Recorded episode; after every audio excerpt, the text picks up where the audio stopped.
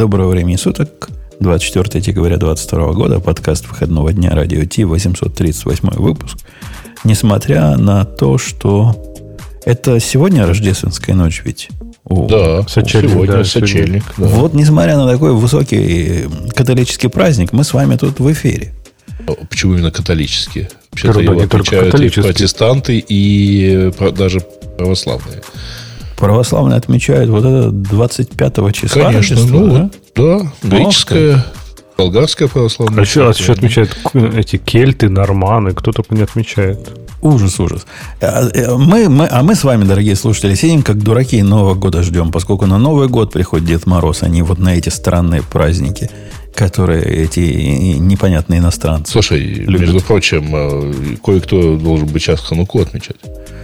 А разве уже не последний день? Уже вроде закончилось, нет? Ну, тут разве это не повод выпить? Э, повод, повод выпить был все, все 7 дней. Давайте я включу наш Digital Ocean, пока, пока еще есть, и дальше пойдем. Это шоу создано при поддержке Digital Ocean. Облачные технологии могут быть сложными, но создание надежной и доступной облачной инфраструктуры скорее просто. Digital Ocean предлагает широкий ассортимент продуктов для вычислений, хранения данных, баз данных и организации сетей – вы могли бы передать вашу облачную инфраструктуру в надежные руки, а сами вернуться к самому важному – созданию приложений, меняющих мир и способствующих развитию вашего бизнеса. Предсказуемые цены, подробная документация и услуги, которые нравятся разработчикам – это и есть Digital Ocean – Получите поддержку на каждом этапе роста от команды из одного до команды из тысячи человек с помощью простых и мощных облачных технологий. Развивайтесь в Digital Ocean. Начать бесплатно можно по ссылке dot.co slash radio t 2022. Э, да. Насладились? Наслаждайтесь. А, а как же? Еще разок вам будет наслаждение в конце. А, да. У нас так. У нас темы. Темы, темы, темы, темы. Первое, ну, я, темы, я, я хотел, конечно, Бобука поспрашивать, поскольку он специалист по поиску. Ты ведь специалист, Грей, по антипоиску, ну, то есть, как поиск сломать. А Бобук не, как не, поиск, чтобы Я довольно долго работал. занимался все-таки, чтобы он хорошо работал. Чтобы он хорошо работал. Чем я даже больше этим занимался. Чем Бобук? Бобук так в сторонке сидел. Нет, чем тем, как чтобы он плохо работал. Я понял, я понял. То есть начал с черной стороны, потом перешел на белую сторону. Ну, сейчас Меня ты... за это взяли на белую. Сейчас ты, а сейчас ты на серенький. Э, сейчас я это в стороне.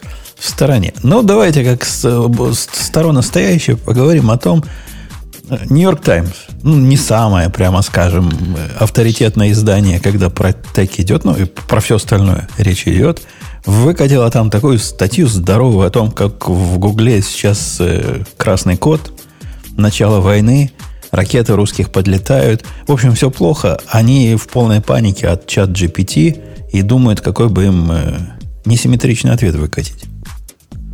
Ну, мы же говорили, кстати говоря, про это. Помните, э, то есть мы две недели назад, когда довольно долго разговаривали про чат GPT, мы упоминали, что, в общем, люди начинают им пользоваться как поисковой системой. Ну, ну слушай, тут палка о двух концах, потому что, мне кажется, э, у поисковой системы сейчас, ну, чат GPT, как у поисковой системы, нет самой главной фичи, это актуализации. Я просто пока читал статью, я читал статью, я даже зашел на э, чат GPT, да, думаю, ну, что-нибудь такое вот, что бы я такое загуглил, да, такое вот из последнего, такое вбиваю, кто выиграл чемпионат мира по футболу 2022 а она мне отвечает, а я, говорит, не делаю предсказаний э, про будущее, а чемпионат мира еще не закончился. Но на самом деле она честно предупреждает, э, что она все знает только по состоянию на декабрь 2021 года. Она это там, ну, то есть, начинаешь ее про что-то спрашивать, она говорит, не-не-не, я, мое обучение закончилось вот на этой дате. Хотя вот, мне кажется, что-то они продолжают править, кстати. Не, они любят, понимаешь, Леха, это не, не, это не тот сегмент поиска, о котором, насколько я понимаю, волнуется Google. Google волнуется о сегменте поиска, который про знание. Пример, который часто приводит, скажи, значит, дорогой Google, а какого роста был Линкольн? По-моему, он 6,4 был. Ну, то есть здоровый лось. И Нет, теперь... высокий. Ну, ну да. окей, длинный. Это есть здоровый, да. Э, и теперь с этим наверняка можно в чат GPT спросить. Ну, люди спрашивают. Хотя вот тут полка трех концах. Ты его спросишь, он скажет 6,4. А ты ему говоришь, нет, неправда. И что вам GPT скажет? Скажет, ой, да, я ошиблась. На самом деле 6,1. Оно так мнение меняет и так ходит в параллельные вселенные, чтобы подкорректировать себя. Оно с тобой всегда согласно. Вот ты говоришь неправильно. Ну, человек лучше знает. Этого на самом деле... Самый нетоксичный mm-hmm. поиск, да, тогда? Ну, слушайте, оно же ни разу не угадало, кто является ведущими этого подкаста. Кстати, это тоже информация, которая была доступна ему десятки лет. Он бы мог научиться. Причем хотя, он, бы, хотя бы троих угадывал бы, да? Он, он, он ведь нагло и прямо говорит, кто ведущий подкасты радио Ти. Там два чувака, да, по-моему, каких-то. По, по первому он сказал мне. Так уверенно говорит. Это подкаст про высокие технологии, который ведет какой-то там Джон такой-то и еще какой-то, еще какой-то другой хрен. Не, ну когда он тебе назвал Леонида Волкова и кого-то еще там из навальнистов, то это меня, конечно, поразило. Но ты знаешь, вот в том длинном списке из там шести или семи ведущих, а во втором, по-моему, варианте, там есть наши э, ну, люди, которые комментировали подкаст. То есть на сайте. Чего-то он знает про подкаст. Как, но, какая-то связь жизни. Но, но недостаточно. Я, я не знаю, Леха, ты вообще понимаешь, вот даже если взять вот эту фактологическую часть, где он, ну, реально иногда может заменить Google, есть тут такая причина Google бегать как ошпаренным? Ну, вообще, я говорю, я сказал, что это палка о двух концах, да, что первое это актуализация, это проблема. То есть поиск актуальных новостей, ну, не знаю, как быстро можно будет доучать, дообучать нейронку, наверное, можно будет. Но, мне кажется, вот с точки зрения получения данных, она уже на голову впереди. То есть самое главное, вот что меня больше всего в Гугле напрягает, это как уточнять поиск. Да? Ты, например, не знаю, ну вот я опять же чисто так играл с этой нейронкой и такой, кто такой Эркюль Пуаро? Она такая, ну, там бла-бла-бла, fiction. Я такой, окей, а почему он известен? А какие самые популярные книги? А в какие годы он был известен? И вот это все можно доуточнять. А в Гугле ты вбираешь Эркюль, Эркюль Пуаро, потом Эркюль Пуаро, там, не знаю, когда был известен, когда был, ну, там, когда существовал как персонаж и так далее. Потом тут же она на фильмы переходит. Я говорю, а кто играл, какой актер? То есть это такой именно процесс, как будто ты вот получаешь знания, ну, как в нормальной жизни. Ты задаешь уточняющие вопросы, тебе на них отвечают. А в Гугле ты просто как в бревно кидаешь, ну же тупой, ты туда кидаешь просто какие-то ножички или как это, бросаешь на него все, что угодно и смотришь, что, что воткнется туда. Мне кажется, с точки ну, зрения систематизации знаний уже чат GPT круче. Э, подожди, у него у чат GPT нету, как минимум, как мне кажется, одной вещи. А нет э, технологии э, установления фактов, то, то что называется fact extraction. Вот Google это умеет делать. У Гугла тоже особо, по-моему, этого нет. Он же, ну, типа, что он делает? Он там собирает, по сути, просто статьи, и если эта статья, он считает, что она правдива, он ее выдает как факт, правильно? Ну да. А проблема в том, что чат GPT все считает правдивой статьей. Ну, не, Кажется. У, у него-то статей, по сути, нет. Он, он как-то это синтезирует из того, что он знает. Меня, знаете, не, что удивило? Почему, почему? Он же что-то там наиндексировал, вот этих всяких э, Википедию, наверное, и что-то еще. Значит, он же обучался по корпусу текста. Эм, я, я нашел еще одно замечательное использование чат GPT. Тут ввязался я не так давно, совершенно рядом стоял, в Твиттер сто лет не заходил, а тут вылезла, значит, дискуссия между двумя персонажами, которых я знаю в Твиттере. Я ввязался в дискуссию. И хотелось мне чего-то написать, а оно не влазит. Как круто чат GPT использовать для того, чтобы сказать, сделай мне твит из этого. А он же, зараза, не знает, что твита сейчас 280, кстати. Он делает твит на 140. Ему говоришь, не-не-не, теперь 200, он делает на 280. При этом у него получается прямо прелестно агрессивные наезды. Но когда ему даешь свой наезд какой-нибудь, он и, и говоришь, сделай помягче, я, это первый раз, когда я попал на его вот этот... Вы знаете, как он ругается, когда отказывается отвечать на ваш вопрос? С такой плашечкой специальной. Вы тут сильно, сильно плохое спрашиваете. Он не дал, не дал мне свои агрессивные вопросы сгладить. Говорит, не, я не могу в таком тоне разговаривать. Идите, идите в жопу, дорогой Умпутун. И, и, и вот так, вот так послал. Это послал. так у него мягче получается. Послал, да. Я думаю, что Google, э, собственно, в основном он э, больше... У них же, помните, есть эта технология, лямбда, по-моему, она упоминается здесь в статье. Это вот технология, которую летом заподозрили в наличии какого-то там разума. Что она тюринг-тест проходит и так далее. А, там еще товарищ э, рассказывал, что типа вот оно там что-то себе чувствует, но его за это уволили. Я имею в виду товарища. А, я думаю, что они больше как раз вот в эту вот технологию, которая занимается вот чат-ботами и вот этими всеми диалогами. Вот они здесь видят, так сказать, слабость своих технологий перед чат GPT. Там, Интересно, что это же их технология. Есть... Google же активно работал над, над э, в OpenAI участвовала и работала в том числе над, э, я так понимаю, GPT, GPT-2, GPT-3. Так что Google, по сути, это как вот на картинке, когда велосипед, знаете, он себе в переднее это колесо палку сует и потом жалуется. То есть Google уже сами создали, по сути, ну, участвовали в создании этой сети. А, мне, враг а мне, мне кажется, вы знаете, тут в чем может быть угроза. Если бы я был Гуглом, я бы начал тереть голову Думаю, где же угроза от чат GPT, если мне за это деньги платили? В угрозу искать. Чат GPT это интересный такой случай, который меня убеждает, что э, поисковые функции могут быть не только в браузере, но, например, и в чатике. Если бы у меня был даже браузерский чат, в котором можно было, как Леха рассказывал, с, контент, с контекстом Google допрашивать, это было бы супер решение, с одной стороны, а с другой стороны, Тут не очень понятно, куда рекламу впендюривать, наверное, не? Может, вот так, в а почему непонятно? Они... Неужели, неужели тебе не может нейронка так и натренировать? Знаешь, ты спрашиваешь, например, не знаю, а, какой автомобиль там, не знаю, мне купить? И она такая, вот, по статистике, там, ты ды ды ды ды самый там надежный автомобиль, это там такой-то, такой-то, Honda, там что-нибудь. А вы, кстати, можете купить ее сейчас с большой скидкой в таком-то, например, автосалоне. То есть она же тебе точно так же в контексте может предлагать какие-то ну, вещи. Рекламу. Да, но это такая тонкая реклама. У них же сейчас все тупо. Типа, мы, мы скроем ссылки ссылки, чтобы они выглядели как настоящие ссылки, и народ туда кликнет, и, и может, и может будет счастье нам. И, Не, де, ну, и денежки. Конечно же, они не скрывают, что это реклама, потому что... Да, все меньше давно... и меньше заметно, когда ссылка ad. Раньше было это явно видно. Сейчас на странице первые 5, иногда 10 ссылок. Это реклама, где надо присматриваться, чтобы понять, что это реклама. Жень, просто у тебя возрастное уже. Ты заедем. Да, да нет, нет, не возрастное. Ты вот, это да не возрастное. Пусть нам, пусть нам чатики подтвердят, что чем дальше, тем труднее понять, где там реклама с первого взгляда, где нет. Конечно, можно понять, если нет, присматриваться. просто можно, обязательно можно понять, потому что э, ну, за этим следят люди, которые, ну, там, нельзя скрывать э, оплаченность рекламы, так сказать, выдавать ее за бесплатные ссылки. Это там законодательство там, в той же США.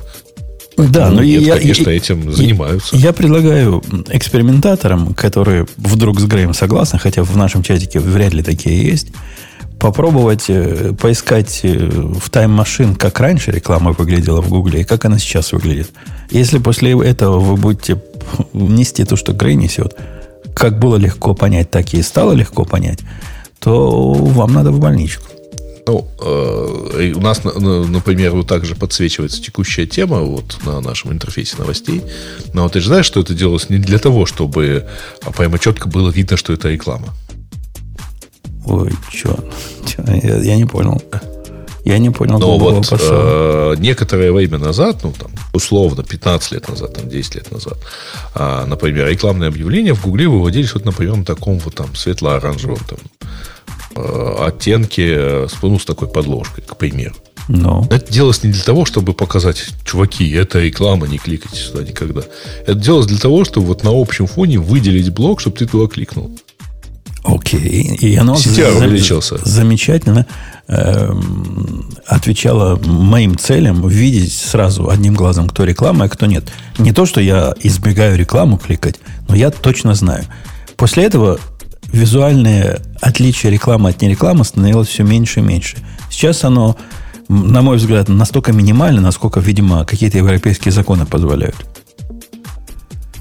Ну, если у вас глаза, конечно, ох, то, то ладно. Я, я рад за вас, и внимание у вас хорошее. Я себя натренировал как нейронку. Пропускать первые штук 5 и сразу вниз смотать, поскольку в первых будет наверняка реклама. Ну, давайте вернемся в этому код Red. Ты-то, ты-то, Грей, как специалист в этой области, антиобласти, ты понимаешь, чего они-то паникуют? Я так думаю, что самая близкая их паника это как раз конкуренция с их собственными моделями а, работы чат-ботов. А, вот этой самой лямбдой, которая, ну, тоже вот, вроде бы как должна строить связанный диалог, и как-то там его даже типа строят. А где а, у них чат-боты есть? Их чат-боты? Ну, ну, у них внутри есть чат-боты. То есть они их так наружу, так сказать, не показывают, То есть но про- есть... Продукта нет такого, где я хожу. У них есть э, чат-боты, которые, например, а, это Google Assistant. А, его показывали, я видел, где пиццу заказывали, да? На, ну, на да, типа того, да, да, да. Ага. Вот. А второе применение, э, собственно, это э, OK Google вот, и все прочее. Только оно идет там через текст спича и в обратную сторону, то есть там э, речевой интерфейс. Но у тебя же в любом случае идет какой-то а, диалог, и именно там вот то, что Леша говорит, учет контекста, да, то есть продолжение диалога возможно оно там тоже используется. Хотя это как бы это довольно такая понятная фича, но она, ну, что-то я не сказал бы, что это прям прорывная шту, э, штука. Но да, она очень удобна, когда ты разговариваешь э, там, вот с чат GPT или, или ты голосом говоришь там с, с Гуглом, вот тут с я, Алексой, с Сией. Вот тут я с, тобой, я с тобой поспорю. Тут прямо две большие разницы. Тут вселенная разница вот эта continuation в чат GPT, она ощущается, ну, как будто бы нормальный разговор. Очень редко я попадаю на то, что оно как-то потеряло контекст. Разговаривая с Siri, с другими я не разговариваю. Это просто какой-то какой позор. Ну, насколько плохо Siri держит контекст разговора и насколько это непредсказуемо, э, ни в какие ворота не лезет. Это как будто разговариваешь с имбецилом полнейшим, и память у него как у рыбки. То есть иногда повезет, он помнит твою предыдущую фразу, иногда он ответит, иди, иди, иди в Google поищи. Ну, понимаешь, в чем дело? Вот я, конечно, сейчас э, исключительно могу строить догадки на эту тему, но мне кажется, что когда ты общаешься в одном потоке, в чате а, с GPT-моделью, то у тебя это один чат ты не переключаешься. Ведь э, я вот не знаю, можно, конечно, поэкспериментировать. А если с чат GPT поговорить на одну тему, переключиться на другую, сможет ли он потом переключ... вернуться к предыдущей, типа? По, по какой-то условной фразе вернемся к нашим баранам. Кстати, я хотел спросить тебя про вот э, и, и перепрыгнуть на несколько реплик назад. Так, даже если Может нет, ли ну он так что? сделать? Даже если нет, ну и что? Ну, то есть, вот в случае серии, как он потом говорит, пусть он каждый раз, когда я нажимаю там вот эту кнопочку «Hey Siri», пусть он начинает новый контекст или запоминает его там на 5 минут. Но я согласен, что по уровню вот вовлеченности чат GPT, он, ну, это совершенно другой уровень. То есть, нет, даже... согласен. Но, возможно, это просто легче делать в текстовом варианте.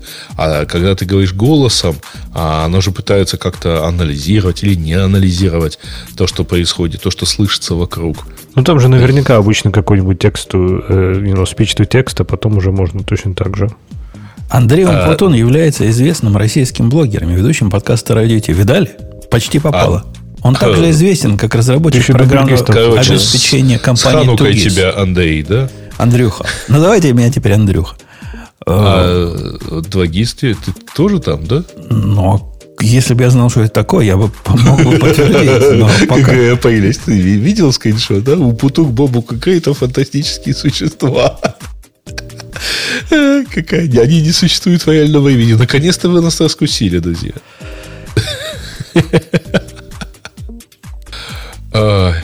Ну что ж делать-то? Пора, надо открыть, так сказать, сказать всем правду. Да, тема, тема, мне кажется, тема чат GPT, влияние его вообще на все аспекты нашей жизни, она, про нее можно говорить, как, как смотреть на, на огонь или на воду, бесконечно. И, ну, и нового типа того, мы, мы вряд ли чего добавим. Ну, еще. в данном случае, опять-таки, это превьюшка. Э, и эта превьюшка относительно такая, э, умозрительная. А, когда, э, когда если из этой превьюшки получится что-то типа, а, например, текстового поиска, ну, то есть поиска голосом, да, э, Будет интересно посмотреть. Там вылезет большое количество вещей, которые будет, конечно, нам ломать. Потому что та же свежесть, это не так уж... Э, ну, она реализуется, но она там требует... У нее свои требования, да, в поиске. А а, Кроме того, э, ну вот на каких-то мелких там одном проценте запросов оно будет ломаться, и все будут ржать, и не смогут, так сказать, э, пользоваться этим нормально. Я, кстати, у меня была мысль такая в честь Нового года выкатить новый модуль к нашему ботику, который будет через чат GPT работать. Отвечать. Да. Но вообще цены не сложишь, вы знаете, на, на, на это дело. Там, там такая, такой API, цены за API, ну, мы же хотим по-честному сделать, правильно? Не, не какими хаками, а купить API, купить их токены. И кусаются.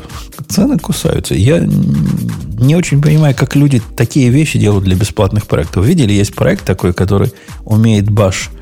Ты ему говоришь по-человечески, он тебе из этого баш делает скрипт. Прикинь, Леха? Наконец мечта сбылась. То есть не и надо думать, как там if и for в этом баше идиотском, как функции значения передают, которые там не передают, как возвращают. Он все за тебя сам сделает. Специально. Даже, да, я думаю, мы до этой темы еще дойдем, но у нас даже тема же есть такая, что программирование уже умерло. И как раз... У нас есть еще одна тема, и вот ее, я думаю, стоит сейчас сюда подвязать. Так, а, а про, и... про, про Google мы все, я так понимаю, закончили. Я, я так просто, если честно, из статьи я не понял, что они делают. То есть, типа, красный код, и что, они просто бегают. в панике бегают, ну, и а что, размахивают то, руками или что? Я думаю, что они бегают, махают руками, встречаются, определяются, и там есть даже дедлайн, что вот конференции Google I.O., которая будет где-то в районе мая, да, в следующем году, они что-то такое должны показать, и какие-то команды им взяли, переключились, вот плотно работать именно с ChatGPT, ну, там, на тему противодействия ChatGPT. Ну, посмотрим, как, какой, какой они выкатят. Я, я бы ожидал от Гугла какого-то такого сильного ответа. Типа, а теперь наш э, Google поиск доступен со всем пониманием контекста, как вы привыкли в чат GPT, только он будет настоящий поиск из нашей вселенной, а не из противоположной. Это был бы крутой продукт, когда ты смог с Гуглом бы так поговорить. Прямо Думаешь? А мне кажется, мне кажется, они запустят, скорее всего, какую-нибудь типа компанию про то, чтобы доказать, что чат GPT вообще отстой, и ничего хорошего с точки зрения поиска она не умеет, а вот Google умеет все. Слушай, ну, пиаром здесь не поможешь. А, при этом я все-таки вам хочу сказать, что все-таки поиск умеет учитывать контекст. Ну, вот это continuous, так сказать. Вот эти цепочки запросов, они так или иначе используют для аналитики. И условно, если э, там X людей после запроса про там что-то потом начинает его уточнять, то это в итоге влияет на исходный результат запроса, может влиять. То есть вот это все большое машинное обучение может посчитать, что ну раз там 5% а, людей э, и как-то хорошо выделяемых по поведению, а потом начинают уточнять в такую-то сторону, ну давайте мы сразу попробуем подмешать с уточнениями результаты. Может, поможет. Ну да, но это не совсем про то. Это про уточнение результатов поиска по поведенческой модели. А здесь-то речь идет именно о вот таком связанной цепочке запросов. У Гугла даже и места нет, где это можно спросить. Видимо, вот так вот связано. Но если выкатят такое место, то молодцы, я сниму шляпу. Не ношу шляпу, но сниму. Специально надену и сниму. Э, ты говорил, подвязывается к нему какая тема? У нас вот есть тема. Программирование нам... мертво. Не-не-не. Или ты другую смотрите. Есть более смешная, просто потом уже про программирование со смертями поговорим. Есть вот такая вот тема, я тут набавил на интересной репозитории, там э, скрипт, который, э, ну, питоновский скрипт, который использует там, там типа машинное обучение. Э, и, короче, он, он работает исключительно локально э, на macOS, и он, э, короче, вы его включаете в звонок, а он слушает диалог, ну, на английском. И в процессе э, вы можете включить режим. Он вам, короче, подсказывает умные фразы, которые можно сказать, чтобы выглядеть умнее вот во, всей этой дискуссии. То есть, если кого-нибудь позвать бы, например, в наш, в наш, так сказать, подкастик и запустить ему такое, может не хуже меня анекдоты рассказывать. Так для этого не надо никакого AI. И контекста никакого не надо. Можно написать набор эвристик, который из, буквально внеси 10 фраз туда. который сделает тебе... Тут даже, тут даже ая не надо. Тут просто можно, типа, базу анекдотов и рандомно выбирать. Ты же их не, ты же их не генеришь, а, Рандомная база анекдотов у нас есть в, в чате и без того в бот, у бота. Ну так вот, ты практически любой анекдот можешь рассказать в любой ситуации, и в Это каком-то смысле... А людям подсказка нужна. И в каком-то смысле он будет в тему, в контекст. То бишь, и не говоря уже о том, что можно какие-нибудь умные фразы, типа мы подумаем над вашим предложением, говорить всегда. Ну, было предложение, нет предложения, неважно. Фраза нормально пройдет. Нет. Главная умная фраза, э, которую может сказать любой претендующий на звание менеджера на звонке. Э, Окей, какой будет наш следующий шаг? Или когда мы соберемся в следующий раз, чтобы продолжить обсуждение. Не, ну можно начинать с фразы, кто, кто ведет майнус. Кто, кто, записывает? Кто, кто, кто был? Да, да, да. Вот. Но, по-моему, хорошая такая вот в, в смысле бредовости. Ну, слушай, ребята набросали что-то совсем на коленке. На это можно посмотреть вот это вот за неделю. Меньше, чем за неделю. Бабац-бабац и и прикольная штука. Меня тут тетка наша прессовала. А, они меня имели глупость позвать на совещание, которое техническое. А, обычно без меня проводят. Вот есть как бы техническая часть со стороны заказчика, с нашей стороны, значит, тетка, и иногда наш президент. А тут какая-то им пришла в голову мысль, что нужен настоящий специалист. Позвали меня. Ну, а потом плакали, потому что специалист с той стороны нес всякую пургу. Э, речь шла про single sign-on, который они хотят в каком-то особом контексте прикрутить. И, а там люди культурные сидят. То есть там выходит чувак, индеец такой, такой, знаете, не с перьями, но индеец. Начинает нести пургу и в конце спрашивают, ну, вы поняли, что я сказал? Все говорят, да, да. Я говорю, нет, я ни хрена не понял. Ты какую-то фигню несешь. То есть технически то, что ты говоришь, это смехотворно. Потому что оно на самом деле было технически смехотворно. Потом меня... Как ты меня в свое время, Грей, мочили за то, что нельзя так прямо говорить. Надо сказать, что ты все понял, но есть, значит, вопросы для уточнения. Больше на митинг тебя не позовут. Ну, так в этом и цель была. Ты, ты что, не понял с самого начала, в чем был смысл? Чтобы не, не думали в следующий раз, что позовут меня на митинг и будет хорошо. Вот такая вот красота. Ну, да, и телепромптер крутая, крутая штука. А ты, Леха, Леха, хотел что поговорить о том, что программирование the, закончилось, да? The end of programming, да. А там какой-то какой козырной чувак, который 150 лет уже программирует и говорит, я видел все. Но да, вот такого я это, не видел на сайте ECM даже, то есть, которые ну, да, серьезные ребята, чувак, там, да. академики. А, не знаю, кто автор, Мэтт Уэлш, я не знаю, кто это. Может быть, к стыду своему. Но статья очень любопытная. И интересно, не знаю, для меня, по крайней мере, было ее любопытно читать, потому что он рассуждает, в общем-то, о том, что те навыки, которые он изучал в, э, в бытность свою, там, когда он был студентом, изучал компьютер сайенс, там какие-то циклы, сортировки, алгоритмы, все это там программистам будущего будет нафиг не нужно. Вместо программ будут просто специализированные нейронки. И вместо программирования будет, по сути, обучение этих нейронок. То есть через какую-то... А, скорее всего, будут еще какие-то нейронки, которые даже для простейших случаев смогут натренировать другие нейронки. Вот, то есть, мне кажется, идея в том, что э, такие вот классические навыки программирования, они постепенно сойдут на нет. Но почему мне было это любопытно? Потому что я был очень большим скептиком. Я помню, например, когда выходил Copilot, я можно даже поискать на подкаст, я издевался. Я говорю, какая нафиг там искусственный интеллект? Это обычный статический анализ. Теперь я, когда смотрю на Copilot, я иногда просто в шоке. Вот прям, прям серьезно в шоке. Даже на таком, скажем так, простом уровне, которому, да, сейчас, сейчас ну, относительно там какого-нибудь чат GPT, да, он достаточно простой. Он делает невероятные вещи в будущем, через 20-30 лет, я почти уверен, что мало кто будет писать такие классические программы вот в традиционном его понимании вида. То есть это будут нишевые продукты, но их будет очень мало. Ты, Бум, потом не боишься за свое будущее через 30 лет? Не особо, не особо. Мы, мы будем те, которые будут погонять искусственный интеллект. Кабул, мы будем кабольщики, да, будущего? Ну, ты тоже, тоже, кстати, ниш. Останется три человека. Ты будешь еще помнить Java, я еще буду помнить Go, а Грей будет все это уметь запускать в Eclipse. Анекдоты рассказывать. А, кстати, мы относительно недавно, слушай, по-моему, даже совсем недавно обсуждали какую-то из статей Мэтта Уэлша А, поэтому просто так не, не помним, но вот как, он как, да, как, такой. как-то он на слуху, да. Вот я... Совсем недавно это было, когда мы обсуждали его статью, ну я не помню про что, ну там не про технологии, по-моему что-то про там образование, там или про организацию людей и так далее. Я просто помню его биографию, потому что там вот он работал в Apple, он работал в на Гугле, в Хроме, э, Chrome Mobile занимался.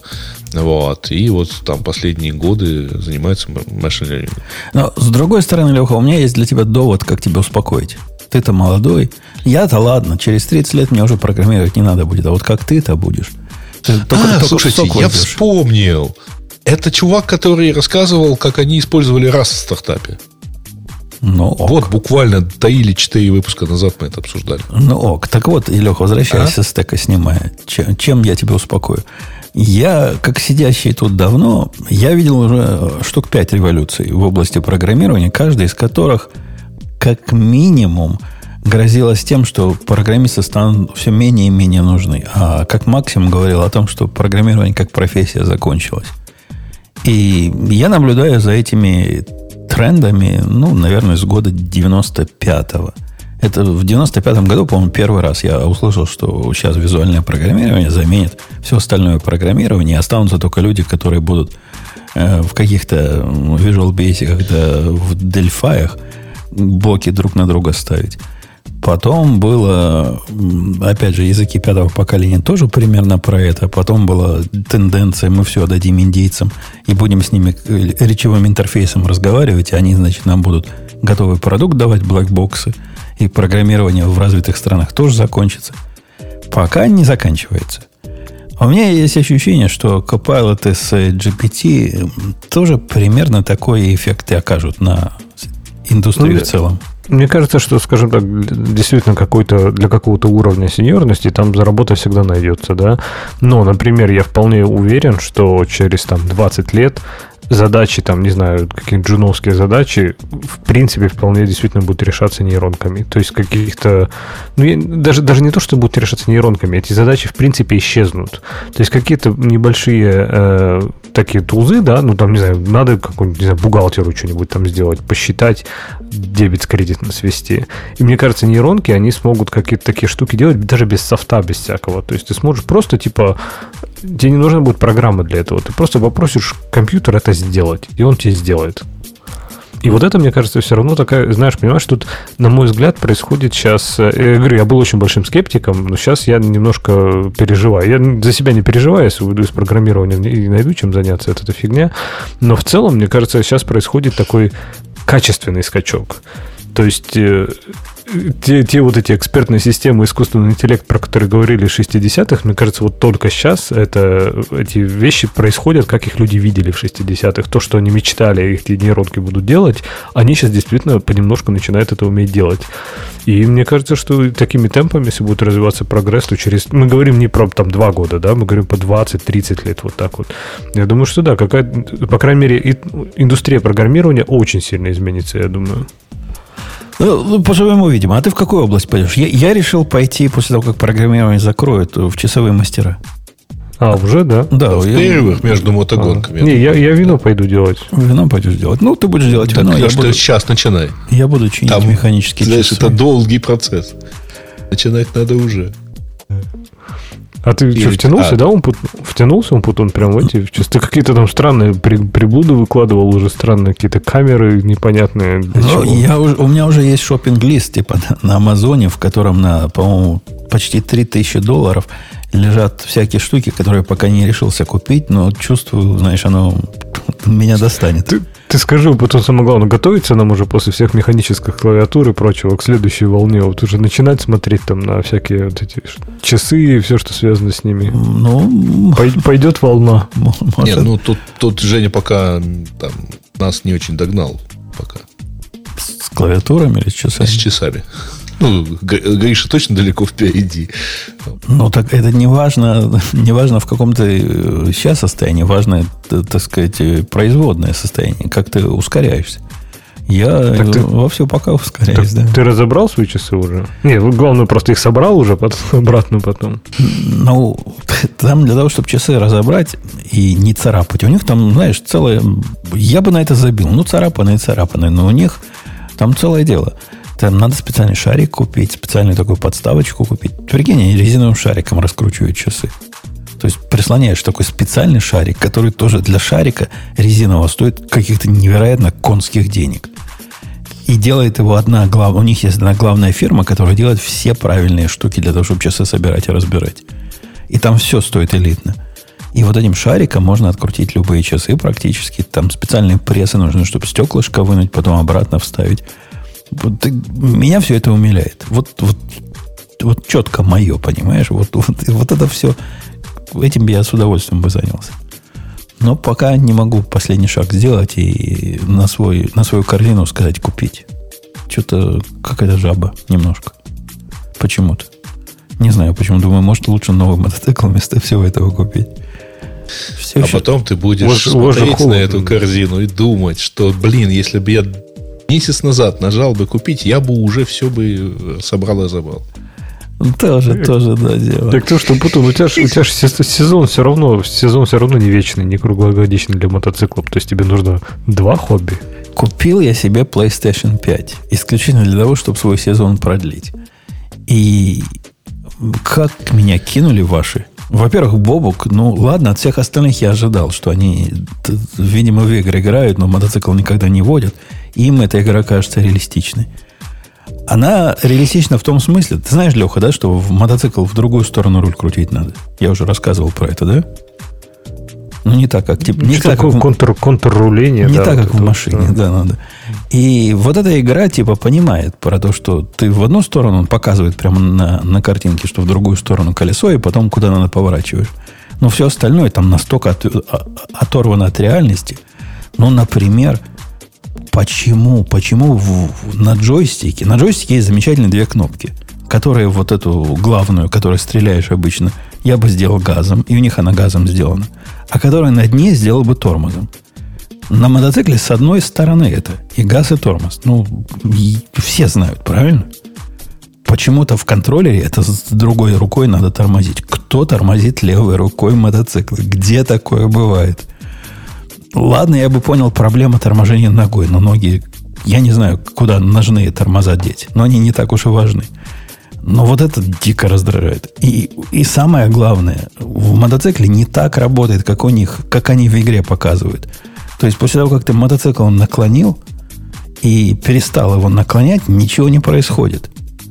У них же происходит сразу он обратно, как, солдатик становится. Ну что это такое? Ну как, как кто это? Ну, как, ну, раздражает дико. Я не смог в нее играть. Несмотря на то, что все остальное там хорошо. И что ты теперь будешь делать с PS5? Хороший вопрос. Я, я теперь мальчика мучаю, говорю, ну, что ваш PS5 полная фигня? Он как PS4, я вообще никакой разницы не вижу. Ну, в Doom, так... как я играл, так и играю. Там, в Call of Duty можно тоже побегать, но ничего особенного нет. Ну да, в Doom быстрее загружается. Видно, что эта штука явно мощнее и, шустрее. Да, оно не гудит. Но стоило ли оно того, чтобы я тратил 550 долларов на это? Ну, точно не стоило. Так это потом залетай в Fortnite. А там и чего? Будет у, тебя, будет, у тебя, будет у тебя хобби на века. Не на века, но а там, там же надо с, с людьми чужими играть, да? Да. А можно, я... можно, можно не с чужими, можно со своими играть. Я, я люблю один. Я, я и компьютер. Там можно, там можно и соло играть, но там просто будут чужие злые люди вокруг. Ну вот не люблю я людей, особенно в играх. Да и вообще людей не люблю. А в играх так их уже убивать надо будет, видишь, там уже батл рояль.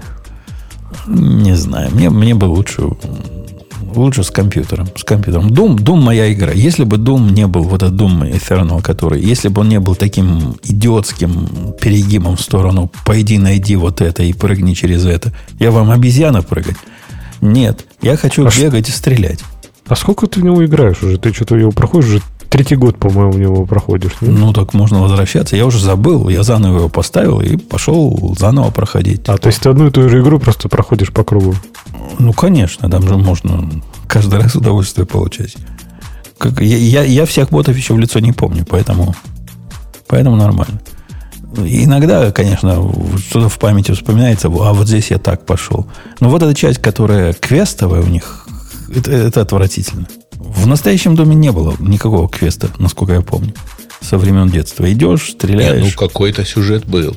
Ну, типа, сюжет, сюжет-то был, но такого, что... Десантник и так далее. Ты ходишь по уровню... там поискать максимум. И не знаешь, чего сделать, и как из него выйти. И надо заходить в интернет, чтобы тебе кто-то подсказал, как он это сделал.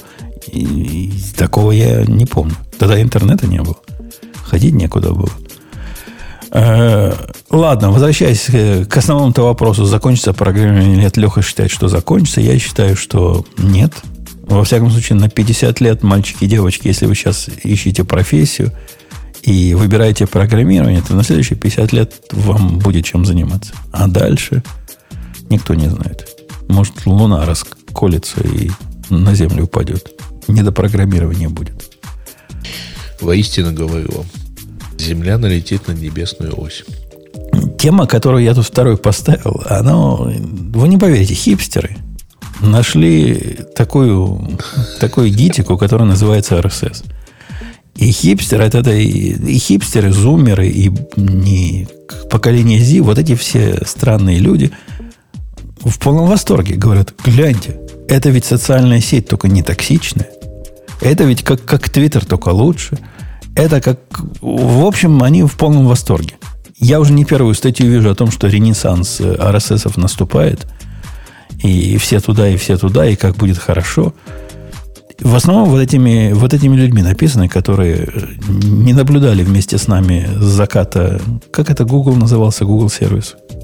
Который uh, убил... Google Reader. Google Reader, который убил RSS. Последний гвоздь забил в убийство RSS. А почему? Почему он его убил? Ну, потому что...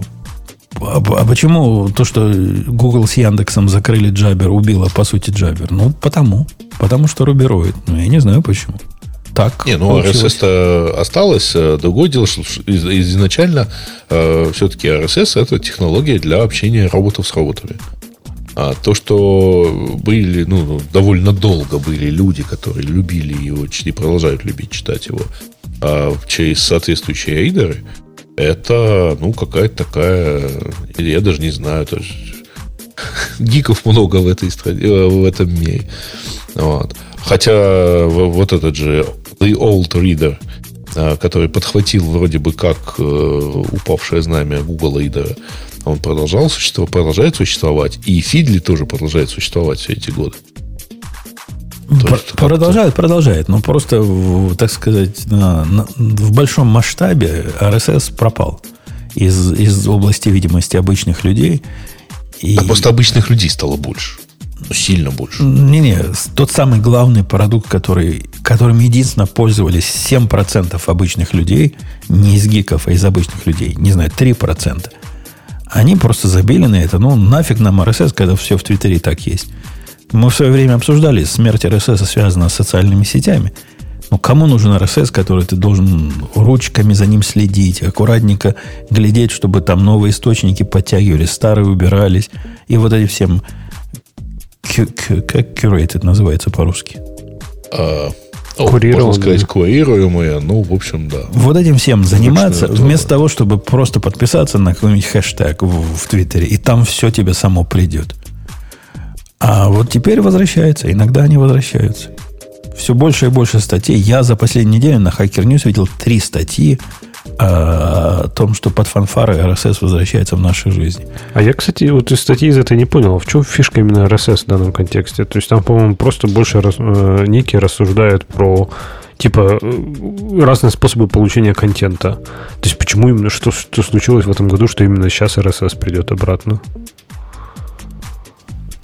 Ну, вот как? Я не понял аргументов в пользу RSS, вот в чем дело. Ну, самое главное, это любимый, твит, любимый же довод Грея о том, что Твиттер-то все пропал, и теперь вместо RSS Твиттер нельзя использовать, поскольку там теперь Маск гнусный. Поэтому будем свой собственный строить на RSS. Вообще идеи с RSS в свое время были хорошие. Вы помните, были и, по-моему, и, и Фидли такое умело делать, и, наверное, умеет делать, когда ты подписываешься на каких-то людей и получаешь их RSS, и, и тебе их новости добавляются в твой фид. Техни- технически это вообще фигня вопрос, правильно? Сделать, ну, два XML-чика вместе слить, это ерунда дело. Я не помню, летели ли вот эти продукты и вот эти идеи. По-моему, не очень она пользовалась популярностью. Ну, помните, до этого букмарки чужие можно было зырить. Тоже теоретически ну, да, интересная. Delicious, например. Да, интересная идея была теоретически, но практически ну, что-то Зато не... как круто было бы, прикиньте, ну, настоящая в чем-то децентрализация, да, то есть ты захостил у себя где-нибудь в подвале этот RSS-feed, и, и все, а люди, если на тебя подпишутся, то ты можешь, по сути, без всякой там централизованности, без всякой цензуры раздавать действительно то, что хочешь. Так что это RSS это был идеальный децентрализованный Твиттер. Да, да, за исключением того, что он в, в любимом стиле мною. Мне, мне Твиттер нужен для бродкаста. Вот это такой ультимативный broadcast Твиттер. То бишь, ответы тебе писать туда особо некуда. Э, но и не надо, правильно? Зачем нам ответы? Мы, мы, мы все ответы сами знаем. Поэтому... Не, ну подожди, у Твиттера тоже же концепция там реплаев, она такая немножко, скажем так, э, примитивная, да, то есть там нет концепции диалогов как таковых. Кто тебе мешает в RSS написать там, не знаю, at Umputun, да, или прочее, написать просто свой ответ, а у тебя там твой feed его через 20 секунд, 30 секунд, одну минуту, я не знаю, подтянет, и ты увидишь, что тебе кто-то написал ответ. Более того, можно было наверняка какой-то экстеншн даже сделать, чтобы это было прям в контексте, вот именно как conversation такое раскрывалось. Почему нет? Технически Или, реализуется. Ну, сразу, цитирование. Сразу все uh твои проблемы, с которые с Мастодоном есть, вылезут теперь и, и, и сюда. То бишь, к тому ли ты сервер подключен, э, правильно ли до тебя дошло, и, и вообще вы, вы вместе Ребят, коммуницируете одним или не одним а, каналом. Но, то есть вы правда забыли про такую штуку, как тегбэк, да? Да. Правда. Ну, а... была такая технология, просто она погибла под натиском спамеров. Но в 2000, э, ну, 20 лет назад, там, 20, там, 15 лет назад, была такая технология pingback или trackback по самому популярному названию, которая выглядела так. Вот у вас есть блок, например, там на WordPress или там на популярном тогда Movable Type. А, и у каждой записи этого блока есть некая уникальная ссылка, дернув которую а, соответствующий э, блок как бы пинговал. Типа, я тебя тут упомянул. И так умели делать, соответственно, такой же движок такого же блога в другом мире. А, когда ставила ссылка, он э, ходил и пинговал, так сказать, блоги. Смотрите, я вам я вас тут упомянул. Ну, понятно, поскольку антиспама там не существовало в принципе, то все в итоге начали это дело отключать. Но так оно было, и оно выглядело как типа коммент э, в другом блоге на... Ты, в принципе, мог его вот в идеале а выводить. Вот у тебя под статьей комментарий, а вот прилетел э, комментарий, размещенный на другом блоге.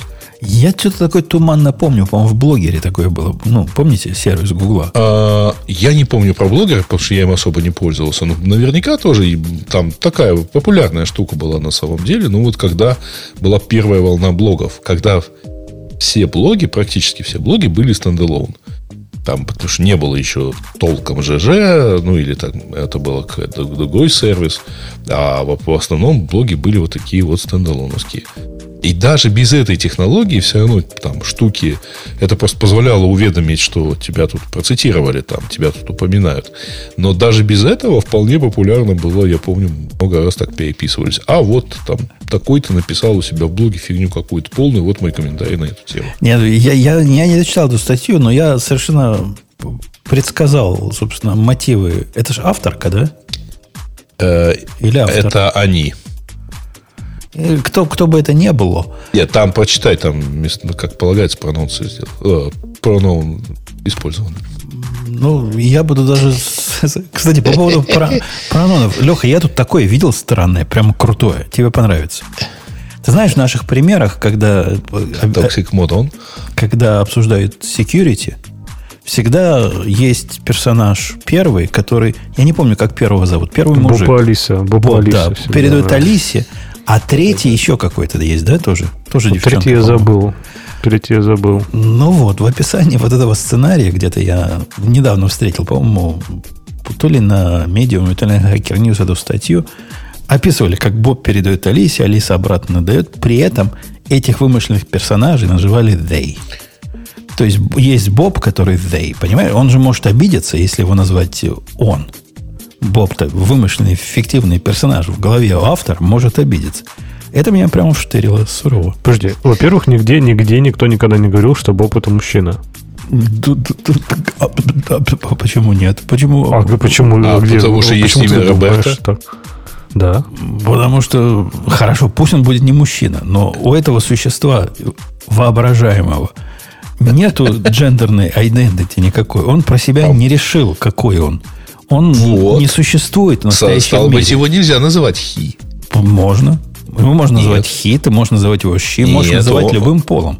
Нет, Каким нельзя. Тебе... Он не определился, он non-binary. Он не может. Он, them, он не может определиться, он не настоящий. Ну что ж так, э, выключаем toxic mode.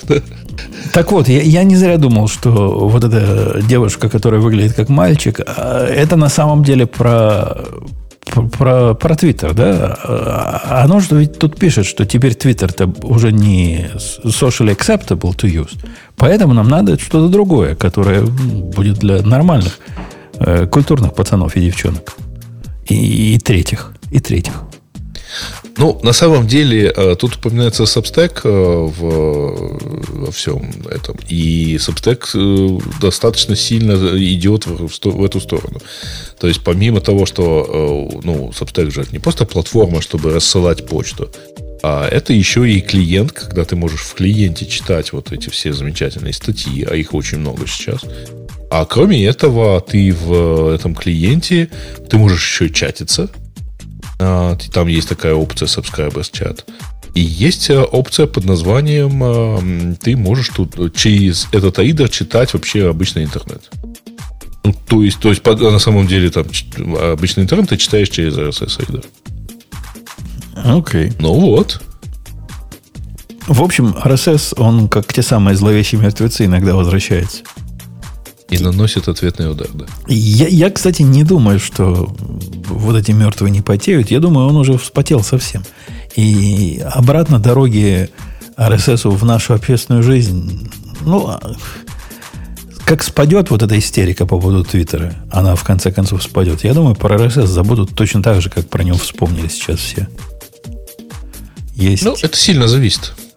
Э, то есть оно вообще плохо связано с э, Твиттером. Э, просто если с Твиттером будет продолжаться все так же, как продолжается, оттуда свалит большинство журналистов, и это перестанет быть каналом связи с журналистами и каналом размещения новостей например. Ну да, вот. журналисты продолжат писать в печатные газеты и будут ожидать, что эти печатные газеты кто-то читает. А что Или... печатные онлайн-газеты? Да, онлайн-газеты за paywall и будут ожидать, что кто-то их будет читать. Я, я думаю, недолго. Это продлится и радостно, не радостно, тихо. Все, все эти люди тихо вернутся в тот самый Меня всегда радует, как ты игнорируешь окружающую действительность. Но вообще они их читают и подписываются, и деньги платят. Вот. То есть, другое дело, что там экономика выглядит немного иначе, чем когда у тебя там а, фактически крутится ротационная машина, там расходуется масса бумаги и так далее. Но вообще, э, ну, все это более-менее живет, работает. Не всегда с Твиттером, а иногда без него, да, и чаще без него. Но мы же о масштабах говорим, да? Поэтому... Ну, Твиттер не самая большая социальная сеть. Я согласен, но из тех сетей, которые для доставки новостного контента, мне кажется, Твиттер это то место, где, если ты, ты же про журналистов говорил, вот я про это про новостное и, и упоминаю. Это то самое место, которое по умолчанию. И, и там, там было все, и там, там есть все, и там будет все. Я, я не думаю, что куда-то что-то сдвинется. А по поводу печатных газет, или даже не печатных газет, я на одну даже подписан газету, которая не печатная, и плачу, не помню, 5 долларов в месяц за нее – но таких идиотов немного. Их достаточно. И у Financial Times, и New York Times, и а, Wall Street Journal, и прочие, так сказать, э, агрессивные товарищи. В том числе и там Fox News, например. А что за Fox News надо уже платить? А я не знаю, а что у них нет э, платного контента. Есть, есть у них какой-то Fox Nation, чего-то такое, которое платное. И, наверное, кто-то платит за, за это, за все. Я, я не плачу. Ну, неважно, какой-то логин там есть, там Я уже не знаю. Там, ну, нет, нету так нету, ладно. Не суть важно. Э, давайте посмотрим на следующую тему. Какая тема смотрит на, на, на Леху мы End Programming? На меня смотрело вот это существо. В общем, если на меня, то давайте ласпас в очередной раз перемоем. Все, история идет по кругу. Я уже помню, как четвертый, да, раз мы будем обсуждать это. А, ну, их ломали, по-моему, довольно Больше. много. А это фишка-то в том, что мы сейчас обсуждаем взлом, который происходил, на самом деле, ранее в этом году. Это, это не новый взлом. Это выясняются Нет, подробности существующих, э, существовавших. Они же сказали, что кто-то использовал старый взлом, чтобы типа э, использовать там еще атаку на какого-то из сотрудников, ну, в смысле social engineering, и стырить вроде еще ну, больше данных. А, это были данные, это было сообщение от, кажется, 1 декабря или конца ноября. А, что да, у нас тут в, августе был взлом, и вот люди во время того взлома сперли какие-то данные и как-то, так сказать, применили э, их для доступа к, там, к каким, какому-то количеству еще данных. А, в том числе какая-то пользовательская информация, но ничего подобного сказать не можем. Но теперь они смогли это сказать подробно, и оказывается, что э, злоумышленники получили доступ к хранилищам паролей пользователей. Ну, то есть, вот условно говоря, вот файлы, э, то, то, что называется Vault, то есть такой, по-моему, его переводят как сейф часто, а, где хранятся э, все пароли пользователей. Следовательно, э, да, защита там э, исключительно ну, паролем пользователя.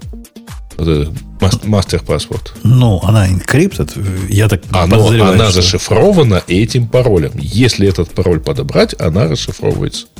И там, там, там вообще история хуже. Во-первых, они разрешали для этих э, мастер-паролей совсем слабые пароли, что упрощает, так сказать, подбор пароля разными ну, известными методами. А во-вторых, была же еще параллель новость, что их самих хакнули. То есть, то, что но, новый хак был, когда... Вы знаете, да, о чем я говорю? LastPass буквально на днях у них была атака, где проникли в их внутренности. Вот я про это и говорю. Это мы не это обсуждаем, разве? Это не, еще не, что-то? Не, не, не, это, это громче два... было то, что утащили э, этот. Это два, да. разных, два разных дефекта у них. А, а, Они okay. сильно на слуху, прям, прям сильно. Может, может, это зло, может, это One Password против них гадит. Поскольку ну, не может они... быть так случайно. Либо ну, они это... очень плохие по, по, по, по квалификации, либо против них кто-то целенаправленно устраивает все Слушай, эти... они странные. Они даже как они пишут, вот я больше про взлом говорил, который ты рассказываешь, э, потом, что там типа, да, у них стырили через социальную инженерию, получили доступ к облачным бэкапам и типа что-то украли, но они так странно про это пишут, понимаешь, они такие, ваши данные в безопасности, потому что зашифровано мастер-паролем. Кроме тех случаев, когда это не зашифровано. Но ваши данные кредиток точно в безопасности. Кроме тех случаев, когда они не в безопасности. То есть они как-то что-то там шифруют они, они явно тут типа сами выбирают, что шифровать, что нет. То есть у тебя запросто может утечь, например, я так понимаю, твой волт, в котором, я не знаю, там пароли будут зашифрованы, а все остальное нет. То есть, например, все там URL по, там, не знаю, сайтов, э, даже логины, я уж не знаю, может быть, я сейчас фантазирую. То есть это как-то зашифровано, но по чуть-чуть. А что ты фантазируешь? Ну, стандартный волт там, того же LastPass или до любого менеджера паролей, а, он хранит э, что за сайт, точный URL, а, логин и пароль. Так это зашифрованными хранит. А вот судя по тому, что пишет LastPass, это не зашифровано за... у них. Нет, весь файл зашифрован твоим мастер-паролем. Да, Конечно, да, я да. так думал. Но вот по их описанию это не звучит так. То есть потому, что пишет LastPass, это не так у них. Ну, я могу представить, что им для разных аналитических нужд необходимо метаданные знать. Например, какие сайты чаще всего пароли используют. Ну, почему вы не храните URL в голеньком виде тогда? Все будет проще с их стороны. Ну, э, у того же нашего любимого OnePassword есть, например, функция под названием Watchtower. Это когда он э, тебе сообщает, что ты, у тебя тут вот э, пароль, заведенный, условно говоря, три года назад, а два года назад этот сайт взломали. Поэтому поменяй на нем пароль. Да, но, но эта функция, как, как выяснилось после ознакомления с технологией, она не, не понижает уровень секретности твоих данных. Они не посылают твои урлы туда-сюда, а да. все да, это да, делать да, при да, помощи да. хэшей, которые, ага. которые умеют сравнивать. И, и вот вся эта подобная технология, ну, типа как... Э, не, он даже не проверяет, что твой пароль утек. А он просто говорит, что этот сайт взламывали. А поэтому твой пароль мог утечь. Поменяй, пожалуйста. Ну, так как-то. Не-не, раз, разные гитики умеют говорить. Я не помню, кто, по-моему, Safari может говорить, что вот этот пароль, э, который у тебя здесь используется, использовался в утечке такой-то и такой-то, поменяйте его срочно. А не, не про взлом сайта говорит. Э, а, но это тоже они делают, насколько я понимаю, достаточно безопасно, не посылает твой пароль туда-сюда. Ну да. То есть можно, можно, можно ну, спокойно в этом смысле быть. Ну, в общем, э, LastPass, э, по-моему, в объяснениях пользователям э, сказал, что ну, вы не, не беспокойтесь, потому что даже мы не знаем вашего мастер-пароля.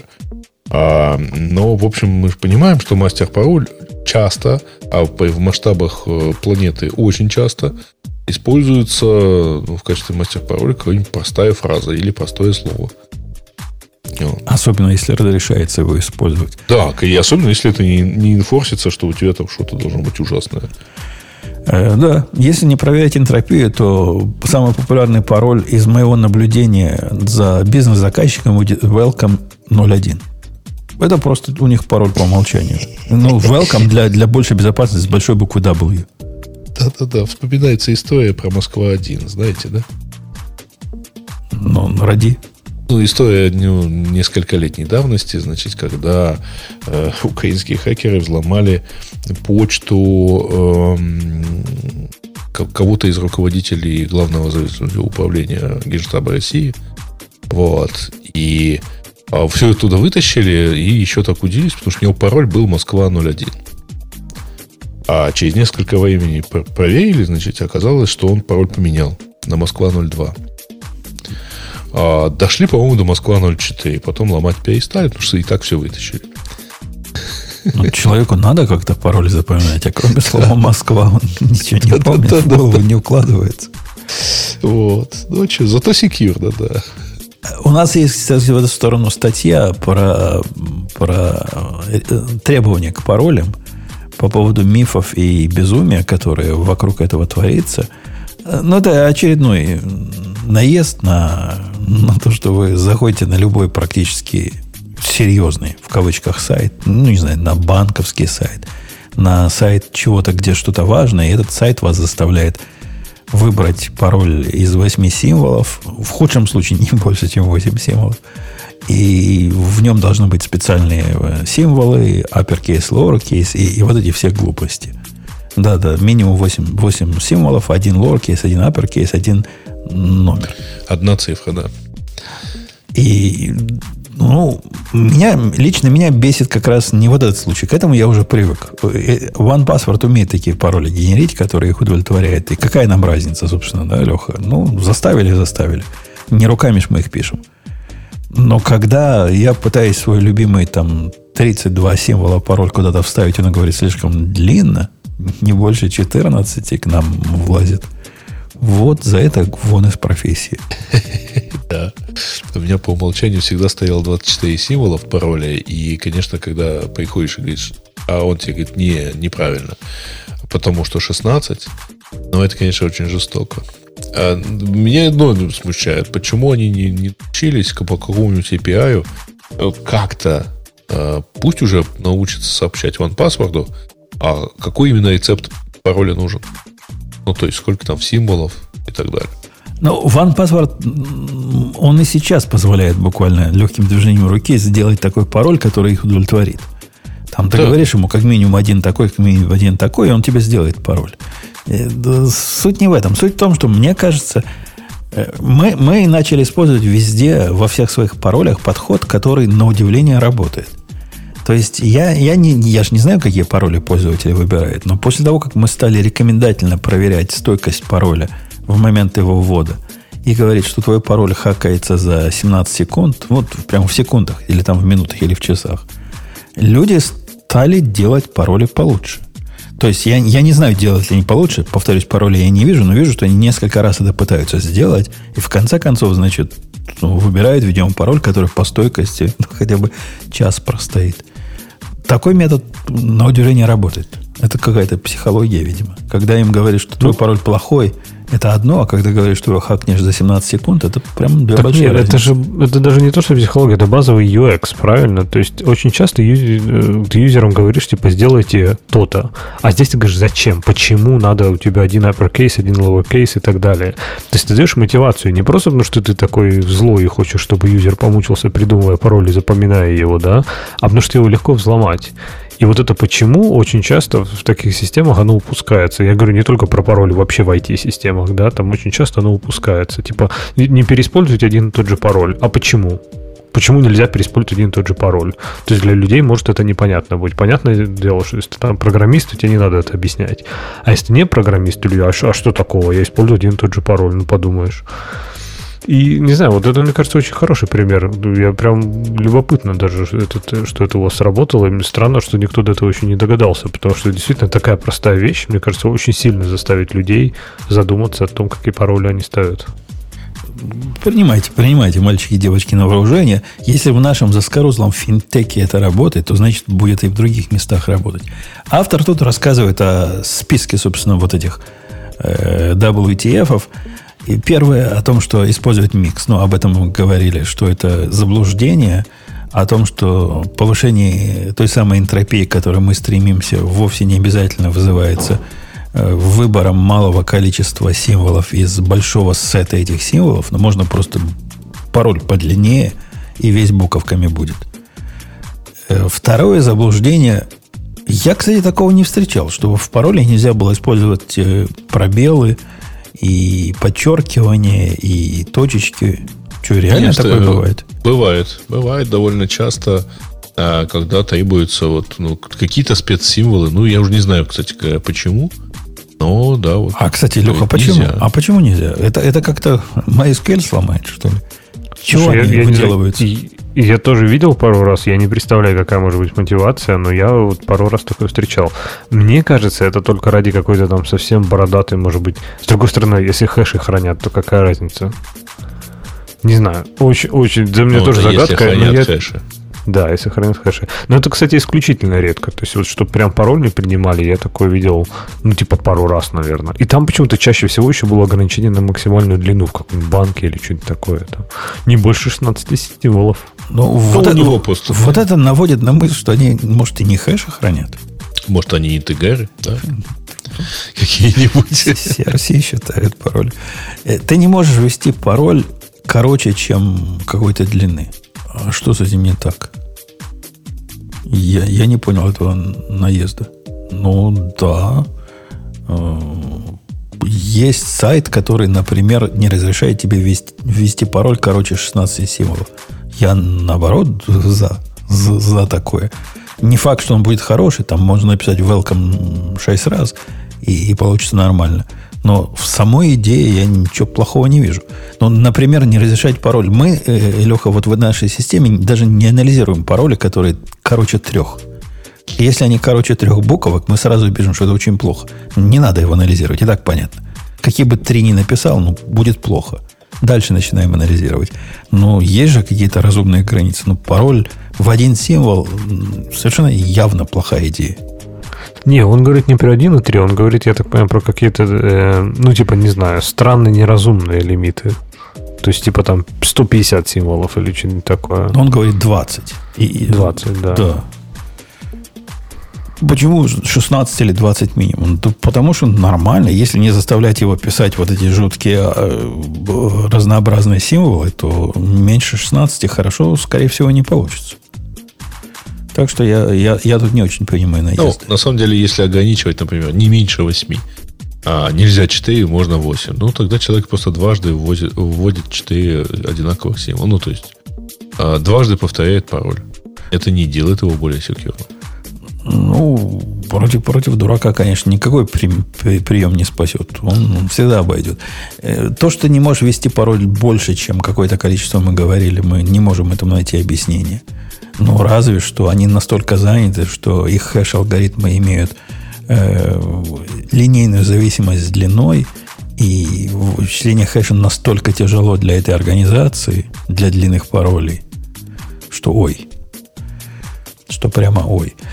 Вот эта часть, которую ты не можешь э, копировать, ну, cut and paste сделать в то поле, в которое они хотят заставлять тебя что-то ввести, оно обычно не про пароли, оно обычно бывает про э, имейлы, да, и про, про логины, где ты, требуется подтверждение, что имейл это твой имейл. И это очень распространено. То бишь, предполагается, что если ты два раза руками ведешь, ну, в этом есть какая-то, наверное, да, и, и понятная идея, если ты вводишь это руками, если ты не, не заполняешь из какого-то менеджера – но в современности, ну, это дикость. Ну, дикость, согласитесь. Не, нельзя... Ну, слушай, есть и криворукость, когда ты пытаешься вставить, например, из э, буфера э, пароль, а э, слишком умная форма э, значит, его как-то или увеличивает, или что-то, а, и, ты ничего не можешь понять, почему у тебя не проходит вставленный пароль. А, руками его тоже набор набирать как-то сложно. Ну, то есть, вот идешь, пытаешься понять в инспекторе, почему там нельзя вставить пароль. Ну, жесть. Ну, это странно. Это, это странное такое ограничение. Я не очень понимаю. У меня нет по этому поводу строгого такого мнения. То есть, есть наверняка какой-то смысл, да, в том, чтобы два раза вести email – ну, то бишь, если ты cut and paste позволяет они тебе делать, какой смысл вообще два раза заставлять вводить email? Оно противоречит одно другому. Если по каким-то причинам есть какой-то довод, заставляющий два раза ввести, наверное, два раза надо вводить руками. Просто я не вижу ситуации, когда действительно надо два раза что-то вводить. Ну, такая. Тут, Не, тут... ну когда пароль, это еще более-менее понятно, зачем тебе надо его вводить два раза руками. Но когда два раза надо руками вводить e-mail, зачем? Ну, потому что вдруг ты неправильный email дал им. Ну, тогда он не совпадет. Не, когда email два раза дают вводить не при логине, а при sign-up, когда ты регистрируешься.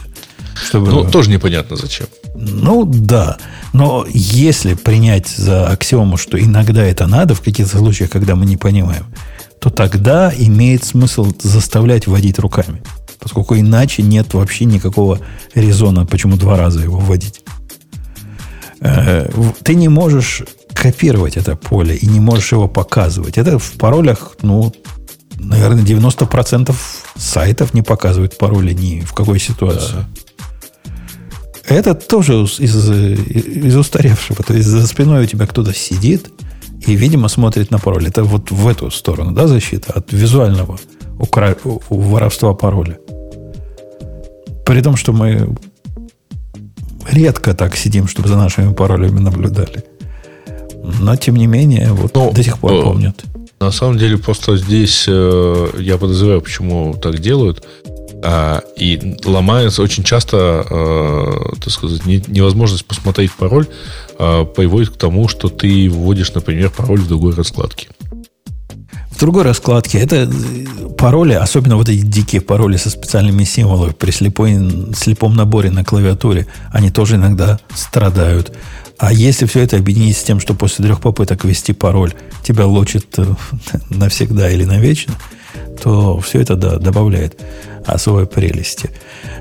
Да. Следующий пункт мой любимый. Expired. Про expired пароли. И поскольку я по этому поводу бьюсь с заказчиками регулярно.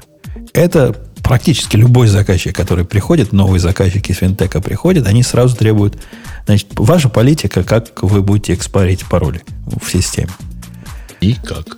И е, у меня есть универсальный совершенно метод, как это бороться, как с этим бороться. Поскольку те люди, которые про экспарит спрашивают, это не секопсы. Это вот эти лоеры, которые там сидят. Если ты этому лоеру отвечаешь, что вот у нас есть NIST, вот этот National Institute Security и чего-то там, который говорит, что это плохая идея, и даешь им цитату, они мгновенно от, отскакивают в сторону. Им важно быть в, в рамочках. Если ты им показываешь, что рамочки поменялись, они, они согласны.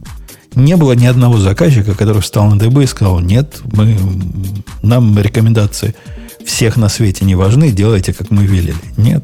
Им не, они не про это. Они про то, чтобы быть как все. И как только доказывают, что все так уже не делают, и они тоже не делают. Поэтому expired пароли можно отбить на практике легко. У меня ни разу не было ни одного случая, когда я не смог бы это отбить. Но при этом все привыкли к тому, что, например, там в Microsoft регулярно экспарятся домены, ну, я, э, в доменах экспарятся. Microsoft а тоже это отменил. Это, это, кстати, один из доводов, который приводит, когда, когда ты говоришь нист, и та сторона не понимает, о чем ты говоришь, ты говоришь, ну вот Microsoft, ты даешь ссылочку на Microsoftское полисе, который говорит, что это уже deprecated, так делать не надо. И единственная причина, когда надо экспарить пароль, если точно известно, что был взлом. Вот тогда, значит, его заревокать и заставить вести новое. А так по жизни делать не надо. Леха, да. ты, ты давно встречал системы, которые тебя заставляют э, ротировать пароли? Меня почему-то этот упоротый Google, э, который корпоративный вот этот, ну, у него был, он сошел с ума в какой-то момент и начал реально каждую там неделю, наверное, меня просить поменять пароль. Я не знаю почему. В общем, он достал меня конкретно. Меня, меня достает. Это, кстати, прекрасный пример, как э, вот это требование практически ухудшает безопасность. У меня есть один ровно сайт, который ATD, называется ADT, который зарплаты считает. Известная такая система, я сейчас попытаюсь найти, как она точно называется. ADP. Во. ADP через нее буквально пол Америки зарплаты э, рассчитывает. Это такой внешний сервис, который вот такой внешний для тебя бухгалтер. И эта штука упоротая в смысле э, смены пароля. И что происходит на практике? Не только у меня. Все люди пользуются временными паролями, которые им прислали на e-mail. Поскольку ты когда к нему заходишь, он говорит, о, ты последний раз месяц назад заходил. Ну да. Мне так часто не надо зарплату смотреть, или три месяца назад. Поэтому пароль твой устарел. Что делать? И дает тебе вариант. Либо сгенерить временный пароль, либо, значит, поменять его на постоянке, а при этом он, чтобы на постоянке поменять, он про тебя все опять спросит social security. Вот, ну, кто этим возиться будет? Все живут на временных паролях. И а. которые пришли по email. Ну, это не, не улучшает. Не улучшает безопасность. Слушайте, а есть же еще те, кто живет вообще без паролей? Это как можно? Ну, во-первых, э, многие сейчас, ну, там тот, тот же Slack, он же тебе просто присылает на почту Magic Link, и, пожалуйста, заходи по ней, ты сразу авторизованный. А если ты, э, если тебе, ну, тебе действительно принадлежит э, e-mail, с которым ты пытаешься залогиниться, а также делает Substack. Э, ты можешь э, зайти э, и попросить прислать тебе ссылку. Но ты можешь залогиниться логином, паролем, как хочешь. Ну, так же, так же делают и наши комментарии на сайте radio-t.com. Ну, чуть-чуть не так, но почти так. Там пароля никакого нет. Если вам надо если вы хотите зайти по email, вам пришлется обратно токен, который вы вставите один раз, и вот вы, вы на месте не просто магическая ссылка, мы не верим в магические Но я несколько лет назад с, э, значит, справил, э, столкнулся с ситуацией, когда э, пользователи просто не, не собираются запоминать никаких паролей. Они приходят, э, значит, жмут сразу на забыла пароль. Извините. Иногда это забыл пароль, но чаще забыла. А, и э, вводят свой e-mail, получают ссылку для сброса, что-то там ставят, заходят, а, и в следующий раз повторяется та же самая процедура. То есть вот просто каждый раз заходят и сбрасывают пароль первым делом. Ну, у моей жены это один из основных способов захода в ее социальные сети. Когда они стали форсить вот это 2FA, и она начала забывать, на какие телефоны она все это привязывала. Вот это, конечно, проблема проблем. Э, последний пункт у него в списке слишком много попыток зайти, аккаунт locked. Это болезненная ситуация, и хотя, с другой стороны, ведь Раз, разве, разве это плохая практика, Леха, скажи мне? Не, он говорит именно про, когда их там типа 5 или 3. Тут я с ним полностью согласен. Ты как просто как на минном поле. Вот знаешь, не дай бог, ты еще раз ведешь неправильный пароль. Все, мы тебя пожизненно забаним, и ты нам должен присылать свой паспорт. То есть я согласен, что типа для предотвратить брутфорс, брутфорс это нужно. Но лимит для брутфорса, не знаю, 100 или ну, что-то ну, такое. Ну, То есть по, явно исключить человеческую попро- Попробуй телефончик, да, вот iPhone. По-моему, там по умолчанию 10 попыток. Я ну, да. 10... Если ты пин-код. Э, если ну, да, пин 10, даже 10 маловато, я бы сказал. Ну, окей, Или 10 пусть ну, И давайте поделюсь статистикой на, на, на очень немалень, небольшом сайте, значит, где действительно можно залогиниться. А, но который вот на такой платформе, которая хорошо перебирается ботами. Ну, то есть там довольно много вот попыток ботфорса. Так вот, э, при лимите в 5 попыток а за полгода где-то 5, наверное, человек вот просто то есть, не дотумкали и продолжали убеждать сервер, что их пароль там Мао ну или не знаю какой, да, но тем не менее. А, но при этом, а, ну, количество ботов, которые блокируются вот на этом, этом ну, это где-то сотни в неделю. То есть как-то живые люди все-таки помнят пароль, а если они его там упорно вводят, это было особенно после переезда там, с одной платформы на другую, когда пароли, естественно, а, посоленные с хэшами не перенеслись никуда. Да. И вот когда люди игнорировали надпись «Пожалуйста, смените пароль, если вы последний раз заходили там два месяца назад», а то, э, ну вот да, там вот половина из этих пяти, ну там, там три человека, наверное, они попали ровно вот, вот ну, они вот. продолжали убеждать систему, что да нет, я знаю, какой у меня пароль. Ну, сейчас смотри, сейчас просто чуть странно, но, но мне кажется, между 3 и 5 огромная разница. То есть 3 прям очень мало. Вот 3 мало. 5 не, нет, еще 5 а, лимит, нормально. Лимит был 5. Я имел в виду, что 3 человека из 5 э, попавших вообще под вот живых людей, то есть валидированных людей, которые я вижу там с нормальными аккаунтами, которые пришли в саппорты и сказали, ай-яй-яй, меня не пускает, что же мне делать и так далее. Так вот, из них, из пяти человек, вот трое, это были там вот люди, которые просто в самом начале, у них не было шансов даже там знать пароль, да?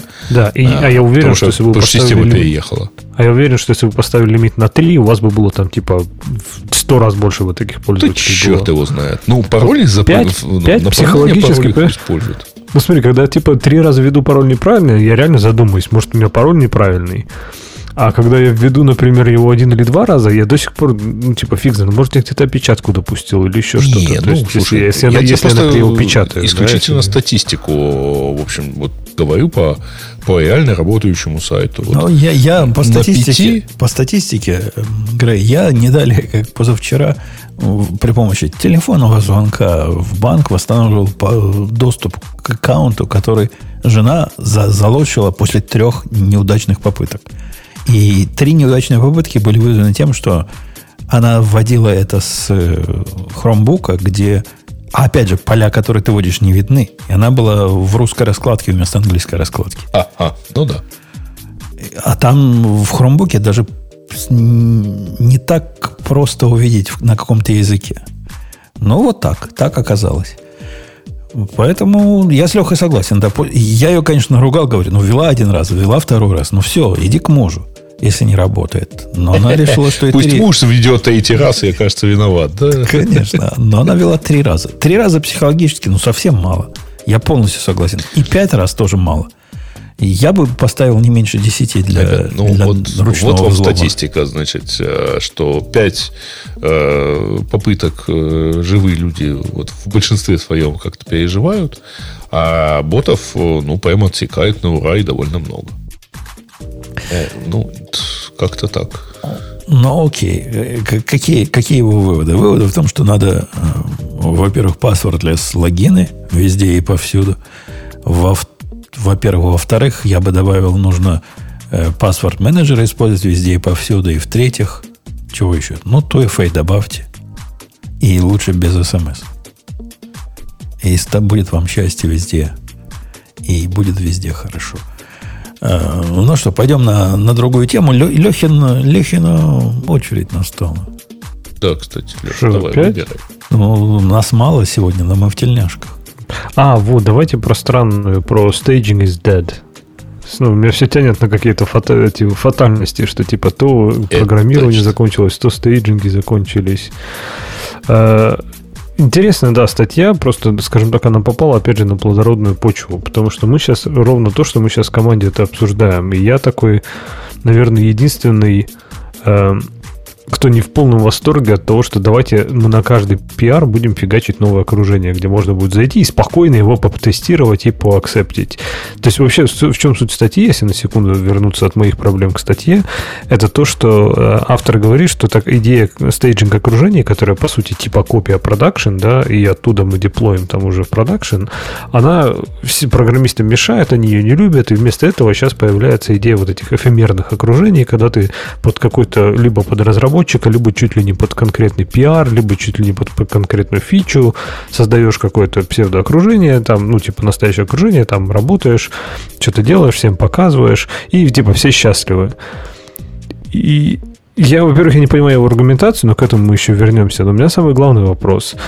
А в чем смысл этого? То есть вот я в чем пытаюсь со своей командой об этом договориться. Ну окей, допустим, на пиар мы создали окружение. Например, зашли, все проверили, классно. Продукт пошел, все протестил, сказал, супер, вообще э, классно. Потом мы смержили, оказалось, что с мастером это что-то там несовместимо, что-то в мастере поменялось, какая-то логика. И теперь она нифига у нас не работает. Так на мастера еще одно э, эфемерное окружение поднимется сразу, как только закоммитишь. Да, и тогда придется идти и там еще проверять, ну правильно? Ну да, а как же? То есть тогда мы просто удваиваем работу работу. И я говорю, но для меня вот этот первый шаг тестирования, ну, скажем так, любая работа с этой фичей в изоляции, она мне не интересна. Мне важно, как она будет работать вместе со всем остальным. И без стейджинга я вообще не вижу, как это можно сделать нормально. А аргументы автора, они еще более нелепые, если честно. То есть он, э, например, он предполагает, что да, что стейджинг это проблема, его так тяжело поддерживать э, в состоянии близком к продакшену. Следующий параграф. А вот эфемерно они всегда будут близкие к продакшену. Почему? И, потому что они продают этот продукт чтобы превью делать, да. Понял, они, они, они это что-то продают, тогда понятно. Тогда понятно, почему они так, почему он так настаивает. Ну, в общем, это выглядит прям супер. Я, может, я не понимаю тогда, в чем их решение. Ты смотрел, что они предлагают? Не очень. Мне, мне тоже эта идея кажется идиотской по двум причинам. Во-первых, не раз в open source проектах, в которых я участвую, возникала идея, а почему бы нам на каждый пиар – который пришел от пользователя, не поднимать эфемерное окружение, и была бы возможность прям потыкать в то, что пользователь сделал. В принципе, в этой идее, конечно, что-то есть, да? То бишь, особенно когда про UI речь идет, ну, про бэкэнды его оттестировать можно и без, без тыкания, и без поднятия всего этого хозяйства вместе взятого. Ну, например, для, для UI, чтобы посмотреть, вот как какой-то перевод на чешский язык повлияет на все на свете – ну, было бы прикольно запустить вот эту версию и переключиться на чешский язык. Согласись, что-то в этом есть. До того, как я это в мастер внесу. Поскольку фиг его знает, как, как они там, чего наделали-то, авторы пиара. Это да. В этом, в этом есть какая-то идея. С другой стороны, это прямо дофига работы. С, ну, много работы и много усилий. Даже если эти усилия кто-то за тебя делает, тогда это много денег – мне не видится, что тут овчинка выделки стоит. И твой довод о том, что ну да, мы посмотрели в, в пиар, а дальше что? И вот мы его влили, то есть надо еще раз же повторять. Ну, а еще раз у нас уже есть. Это уже называется стейджинг. То бишь, как только ты мастер запендюрил, он куда-то выкатится. Ну, заходи в мастер и посмотри, что будет. Ну, мне даже стало любопытно, что они такое предлагают, потому что вот он, э, если идти по пунктам, да, то, что он говорит проблемы стейджинга окружений, что типа, да, их тяжело поддерживать э, в состоянии близком к продакшену, а вот эти таинственные превью окружения, это как-то магически автомат будут просто сами поверх продакшена построены, что, например, э, у классического стейджинг подхода, да, тебе надо там посылать кому-то какие-то скриншотики и потом сидеть на долгих митингах, а тут у него такой, ты скинул ссылку и все, я так и представляю. Ты просто какому-нибудь там QA или своему PM сказал, чувак, вот тебе ссылка, давай, разбирайся, вперед. А мне вообще вот, вот, этот довод, вот этот довод кажется перевернутым, что трудно staging in sync с production ом. Production трудно in sync с staging ом сделать. А почему staging трудно in sync? Staging твой это идет от production а. То есть, если он его опережает, ну, например, ты в staging е гоняешь версию, которая пре-production, то вот его environment будет немножко более продвинутым. Правильно? Ну, я так понимаю, что речь идет, например, про базу данных, да, то есть тебе там, не знаю, тебе надо и периодически, там, не знаю, синкать базу данных из продакшена в стейджинг, но, например, при этом анонимизировать все данные пользователя или вообще их удалять. То есть там есть свои интересные аспекты, как это сделать правильно. Да, да. Поэтому у нас вся система умеет анонимайст режим э, использовать. Тут главное понять, на каком, в каком моменте анонимизировать надо. И если ты этот момент правильно найдешь, вот этот уровень правильно найдешь, то остальные уровни, им вообще пофиг. Во всяком случае, в моем мире, все, что надо сделать в моем мире для того, чтобы сделать хороший стейджинг, который можно показывать людям живым, и которые посторонние, это взять реальные данные входные, попортить их немножко, буквально несколько полей, ну, типа аккаунт number надо испортить, надо испортить, я не знаю, order ID, надо испортить суммы и, и сделки, на которые они покупают, при этом оставляя их э, в логических каких-то пределах. И этого достаточно. Анализы не надо портить. Какая разница моему анализу, который активность проверяет, э, какой был аккаунт назывался по-настоящему или каким-нибудь куском хэша называется. То есть, как только вы определили вот эту степень анонимизации, то все становится относительно просто. Ну, и тогда тебе уже нет разницы, делать это, например, на твоем превью окружении или делать это на стейджинг, правильно? То есть, поэтому в чем автор статьи видит такой, как, как у них так магически все это работает, я не, не очень пока понимаю. Ну, в общем, он говорит, что да, будущее за этими эфемерными превью окружениями, но я что-то пока, что-то пока брыкаюсь. И, и опять же, я не спорю, да, это было бы круто, чтобы можно было зайти, посмотреть, но вот конкретно его доводы, мне кажется, абсолютно бессмысленные. И то, что он пытается, с чем пытается бороться, эти превью окружения вообще никак не решат. Они дадут, да, какую-то возможность до того, как ты смержишь, потестировать там какую-то фичу, например. Это, это да.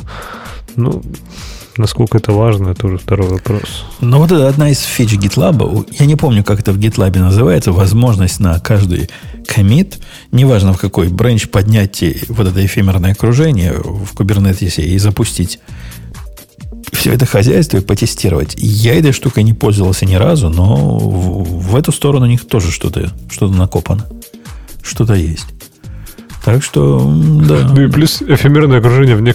Я хочу напомнить, чтобы, например, в AWS этот, э, задеплоить какую-нибудь базу, например, ну, реляционную, там, RDS, да, это типа минут 10-15 там минимум. То есть эти окружения, они прям уже вообще нифига не такие, не эти не эфемерные, то есть они достаточно тяжелые.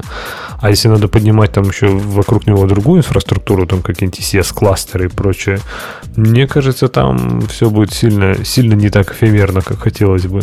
Хотя в Kubernetes, конечно, надо проще жить. Оно может быть и эфемерным, просто долго. Долго, долго ну, твоя эфемерность будет подниматься и опускаться. Да, но здесь тогда теряется вот эта фича, да, когда тебе хочется там по-быстрому создать, то есть, не знаю, вот действительно на пиар, да, или на какую-то штуку там быстренько хоп, создал, посмотрел, обсудил, через 10 минут ее удалил. То есть эту эфемерность надо, да, достигать очень быстрым диплоем, а иногда это, это прям непросто. Э, в общем, мы с тобой согласны, что стейджинг не совсем dead. Он такой Нормальный. То есть есть, Поживет есть, еще. есть идея, что staging нафиг не нужен, сразу фигак-фигак и в production, и мастер всегда идет в production, не дожидаясь тегов никаких. А уж заказчик, если плачет, ну, значит, плохой получился production.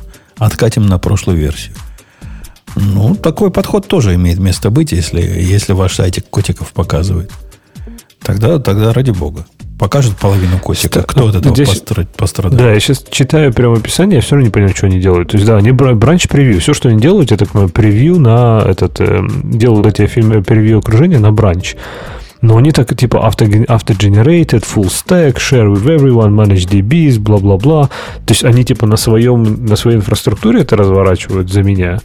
И если нет, то типа, если они используют условно мой AWS аккаунт, мой AWS скрипты, я тогда вообще не понимаю, что они делают. Потому что тогда и я так могу сделать, в принципе, задеплоить. В общем, что-то они странное сделали. Я так и не понял, что.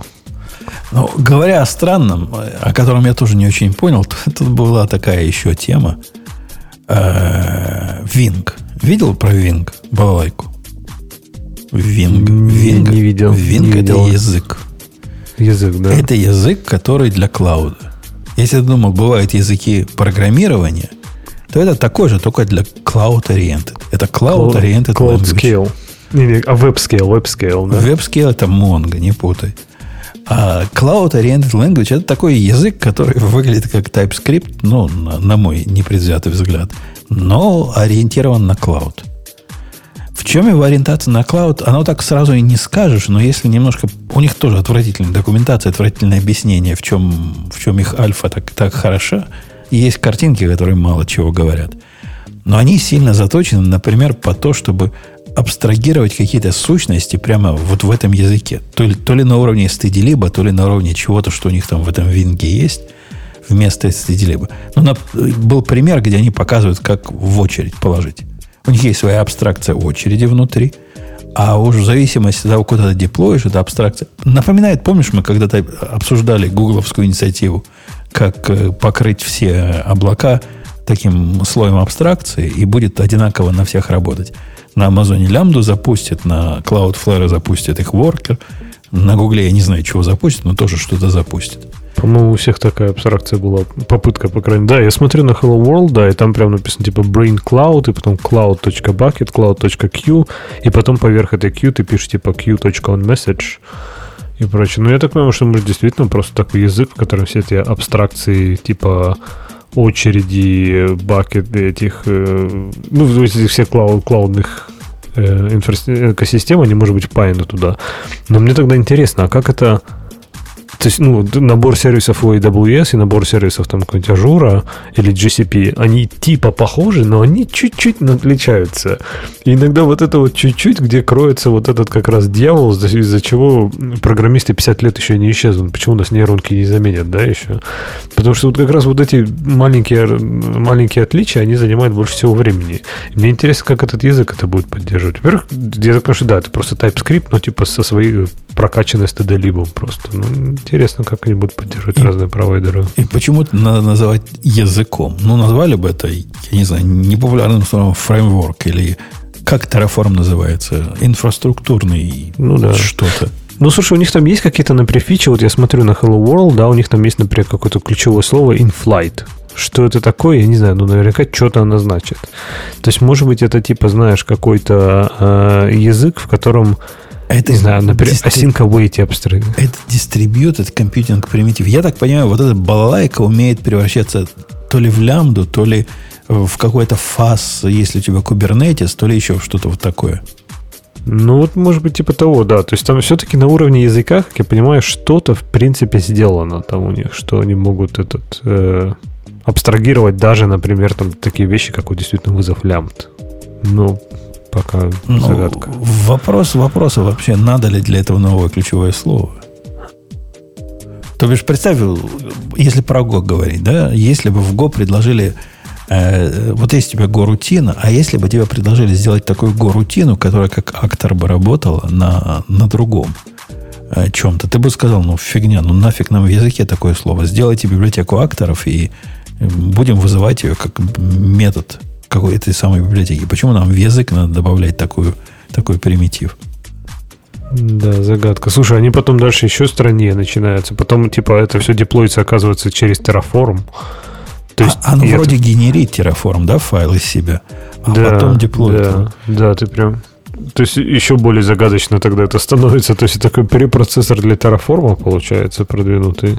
То есть там только и код еще надо писать будет заодно. И все это через NPM устанавливается. Да. В общем, странно, крайне странная вещь. Э, ну да, и объясняют они не очень, прям, прям не очень объясняют, э, почему и зачем именно этот язык пользовать. И я пытался читать э, дискуссию по поводу его, поскольку читая документацию, я мало понял, как и ты. И дискуссия тоже была в, в основном в контексте. На Hacker News была дискуссия, мол, ну да, Э, идея интересна, но почему бы не предоставить к TypeScript библиотеку, если этот язык по сути TypeScript с, с завязками в их конкретной библиотеке? Почему бы не, не оставить TypeScript в виде языка, который и так все знают, и предоставить библиотеку, которая позволит покрыть все области, которые они сейчас покрывают, и не возиться вот с этим всем. А так это все еще... это дофига, у них там свое CLI есть свой компайлер или прекомпайлер есть. VS Code Extension есть, чтобы писать и правильно подсвечивать в VS Code. Так, а это, кстати, еще не open source, no? То а. есть у них на, на GitHub лежит только какой-то точка GitHub и все. Ну, ок. Ну, То есть это чисто еще какая-то проприетарная штука. Очень, очень странно, да. Ну, знаю, ну окей, интересно. Нужен ли действительно кому-то этот э, прям отдельный язык под это? Но, видимо, кому-то нужен. Мы за последнее время, кстати, не видели много языков, которые вот таких э, маленьких э, групп или маленьких компаний, или неизвестно кем привнесены, которые стали бы мейнстримом, да? Любой, любой тыкни известный язык, кто-то за ним большой стоит. Ну, большой или известный, но кто-то стоит. А, а вот придумать себе вот этот язык V, который Вася Пупкин сделал, и он рвет Го как тузик грелку, и становится популярным, кроме э, Васиной семьи и его собаки, пока представить трудно. Пока не очень получается с этим. Так что я бы сказал, что в виде бизнеса и в виде будущего разработка своих языков на, в наши дни, она не самое перспективное занятие. Хотя такое же наверняка говорили, когда Линус э, взялся писать свою балалайку. А у нас же даже про это есть статья, да, что типа э, есть какой-то, как она называется, есть столько счастья в разработке. А, а как же приятно писать программы, которые не предназначены для чего серьезного. И, в принципе, кстати, я вот не знаю, он, он там, автор говорит конкретно статьи вот про такие мелкие какие-то бесполезные проекты, он там написал какую-то штучку, которая там с пикселей какие-то цветочки сажает. Но вот в контексте языков программирования у меня, знаешь, вот прям иногда садишься и думаешь, а вот какой бы я написал вот, вот прям, знаешь, идеальный язык программирования. Все остальные, ну, мы знаем, что все языки программирования плохие. Но вот я бы написал вот тот самый, понимаешь? Вот, вот его бы написал, такой бы язык был бы, все бы просто офигели. И прямо иногда хочется вот так посидеть, знаешь, пописать. Абсолютно бесполезное занятие, я согласен. Никого, никогда это никуда не полетит. Э, ничем это, скорее всего, не закончится. Но, блин, ну интересно же. А оно, если посмотреть на эту, на эту идею с более широкой точки зрения, по сути, 99% гитхаба это про то, что ты пишешь что-то, что никуда не полетит. И ты с самого начала понимаешь, ну, ну, не полетит, ну да. Но сказать, что это бесполезно, ну, как можно сказать, ни для чего серьезного не предназначено. Если ты пишешь программку, которая рисует цветочки, ну, ок, ладно, я понимаю. Если ты пишешь очередную реализацию игры Life на бесконечном поле, ну, тоже практическое применение трудно себе представить. Но даже если ты пишешь что-то, для чего ты представляешь практическое применение – оно, в, по большому счету, такое же бесполезное, как и игра в Life. Ну, кроме тебя, еще там, не знаю, в лучшем случае 10 тысяч человек этим никто не воспользуется. Ну, да.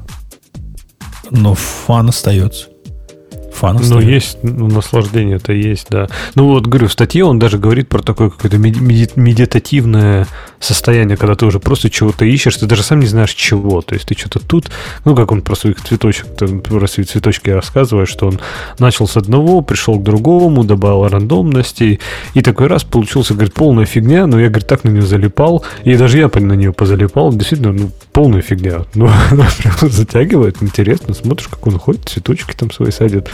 И есть вот такие странные, странные продукты, которые типа ну, не зачем. То есть, есть, я не знаю, классная штука, я когда-то на нее подсел долго. Э, как она? Slow Roads, по-моему, да, называется? Наверняка вы играли в такую. Да, Slow Roads. slowroads.io. И это штука, которой, э, в принципе, там автоматически генерится ландшафт, и по ней ездит машинка. И ты можешь эту машинку управлять, но мой любимый режим, ты можешь ее включить автопилот. И она просто ездит. Ничего не происходит. Но бесконечный ландшафт, он автоматически генерится, каждый раз разный. Ты можешь выбрать день, утро, вечер, ночь, там, типа, в еще какой-то сеттинг. И дальше просто машинка едет. Там никаких препятствий, ничего не происходит. Просто едешь, едешь, едешь. И счетчик миль стоит. И вот она едет, а ты смотришь. Она едет. Ну, тут, тут у разных, у разных свои приколы. Я, например, когда делал вот эти все свои, как они называются-то, exponential moving average и другой и simple moving average, есть такая идея, что в тот момент, когда они пересекаются, эти две прямые, в этот момент, значит, брокерские компании принимают решение ну, в ту или иную сторону. Вот это пересечение, оно называется золотое чего-то, там я не помню, чего именно. Оно для них важно. Ну, меня сразу засвербело. А проверить, насколько им это важно – абсолютно нет никакого заказа у меня такой. Никому это не интересно, никому это не надо. Но поскольку данные-то у меня есть, я, хотел, я решил посмотреть, а принимают ли они решения на основе этого. Оказалось, нифига подобного не принимают. Там в 5% случаев принимают какие-то, происходят какие-то действия против, после этого пересечения, а в остальных ничего не происходит. То бишь, потратил я выходные на, на этот исследовательский проект, который с самого начала не имел никакого смысла. Но приятно.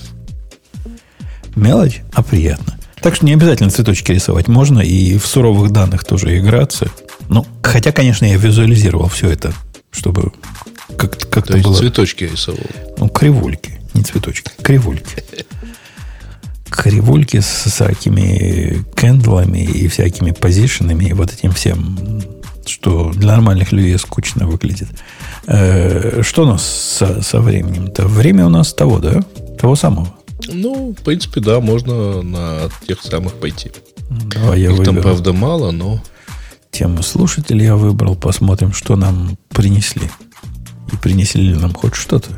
Да, нам что-то принесли, кстати говоря. Unified Push. Децентрализованная open source э, децентрализованный open source протокол для push notifications. А то есть, э, ну, хотят избавиться от вендор-лока и дать так, такую децентрализованную штуку, которая сможет э, позволит построить независимую инфраструктуру для таких уведомлений. Э, что думаете? А что в этом, в этом, в этом во всем? Я не читал статью, но я вот слово децентрализованно не очень понимаю.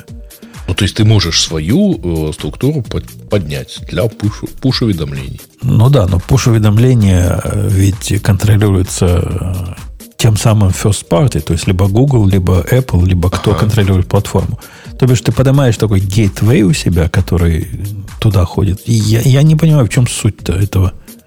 Или в Google может каждая собака пушить, и это дойдет да до нет. телефона. Да нет, по идее. Ну, я просто... Был, бы была тут Ксюша или, и, по, по крайней мере, Бобук. Они бы подтвердили. Я, все, что я про пуши, я про пуши мало чего знаю. Но я знаю, что вот эти пуши, которые для нищебродов, у них очень шикарные лимиты ну, в, в Apple пушах. Мой MetterMost посылает все мои нищебродские на всю нашу компанию нотификации, и ни разу такого не было, чтобы что-то не доходило через то, что они называют тестинг там чего-то. Знаете, да, о чем я говорю? Как, mm-hmm. как это у них называется, балалайка. И ни разу мне не приходилось сталкиваться с проблемой, что что-то не дошло, несмотря на то, что называется э, тестинг. Вот тестинг и тестинг все равно доходит. То есть я пытаюсь тут понять, и что-то у меня такое смутное ощущение, что э, кажется на ну, что-то вот на устройстве, что ли, должно быть еще а, какое-то TPNS. End user. TPNS а, это называется штука, которую я пытался про тестинг да, говорить. Ага. Вот это работает прекрасно. И в виде push notification сервера у нас push тест mattermost.com, который тоже вполне с нашими объемами справляется. Короче, мы не, не в теме здесь, дорогие слушатели. Не, не поняли мы, зачем. Ну, то есть, единственное, избавиться от вендорлока, это, конечно, здорово, но, в общем, а как вы от него избавитесь, если все равно э, так сказать, вендор notifications э, все равно существует. Я, кстати, и, недавно имел, раз... не имел разговор такой с, э, с нашими бизнес-людьми по поводу вендор-лока. Они знают, что я в эту сторону сильно повернут, и пришли радостно и говорят, ну, тут, тут нам, нам надо доложить по, по, по, по иерархии, что у нас нет вендерлока. Подтверди, дорогой Умпутун. А дорогой Умпутун не может подтвердить. Я говорю, да, но технически у нас нет вендерлока, мы ничего такого не используем. Все, что мы используем, можно взять и унести. Однако, по факту, у нас есть вендерлок. Потому что, когда к тебе приходит какой-то банк, и просит, например, security review провести, ты в виде security review предоставляешь ему какой-нибудь SOC 2 отчет от Амазона, ну, good luck самому такой отчет сделать. И, или рассказать, как ты в своем другом дата-центре можешь вот это все обеспечить. А вендор-лог вендор-локом, но привязка на практике все равно получается. Ну, теоретически мы можем подобное найти, наверное, в Гугле, но этот вендор-лог, я, я к чему клоню? Что если идея в том, чтобы перейти из облака в, в хостед какую-то или даже в менедж инфраструктуру какого-то провайдера, вообще вопрос не такой простой. Он не только технический вопрос. Там куча разных других моментов возникает, вот типа, типа того, что вы не пройдете security review после того, как перейдете на самостоятельно управляемый сервер. Поэтому палка о трех концах. Нас приучили облака к хорошему. И уходить от этого будет трудно. Давай, но, новая ОС для Commodore 64. Это сильно волнует население. Вообще. Э, короче, да, новая версия, которая поставляется на э, специальной SD-карте объемом 64 мегабайта. Э, тут у меня с гордостью смотрю, у меня есть SD-карта на 512 мегабайт тоже. Но это, пожалуй, самое маленькое, что у меня есть. А хотя нет, где-то было тоже 16 мегабайт, что-то такое.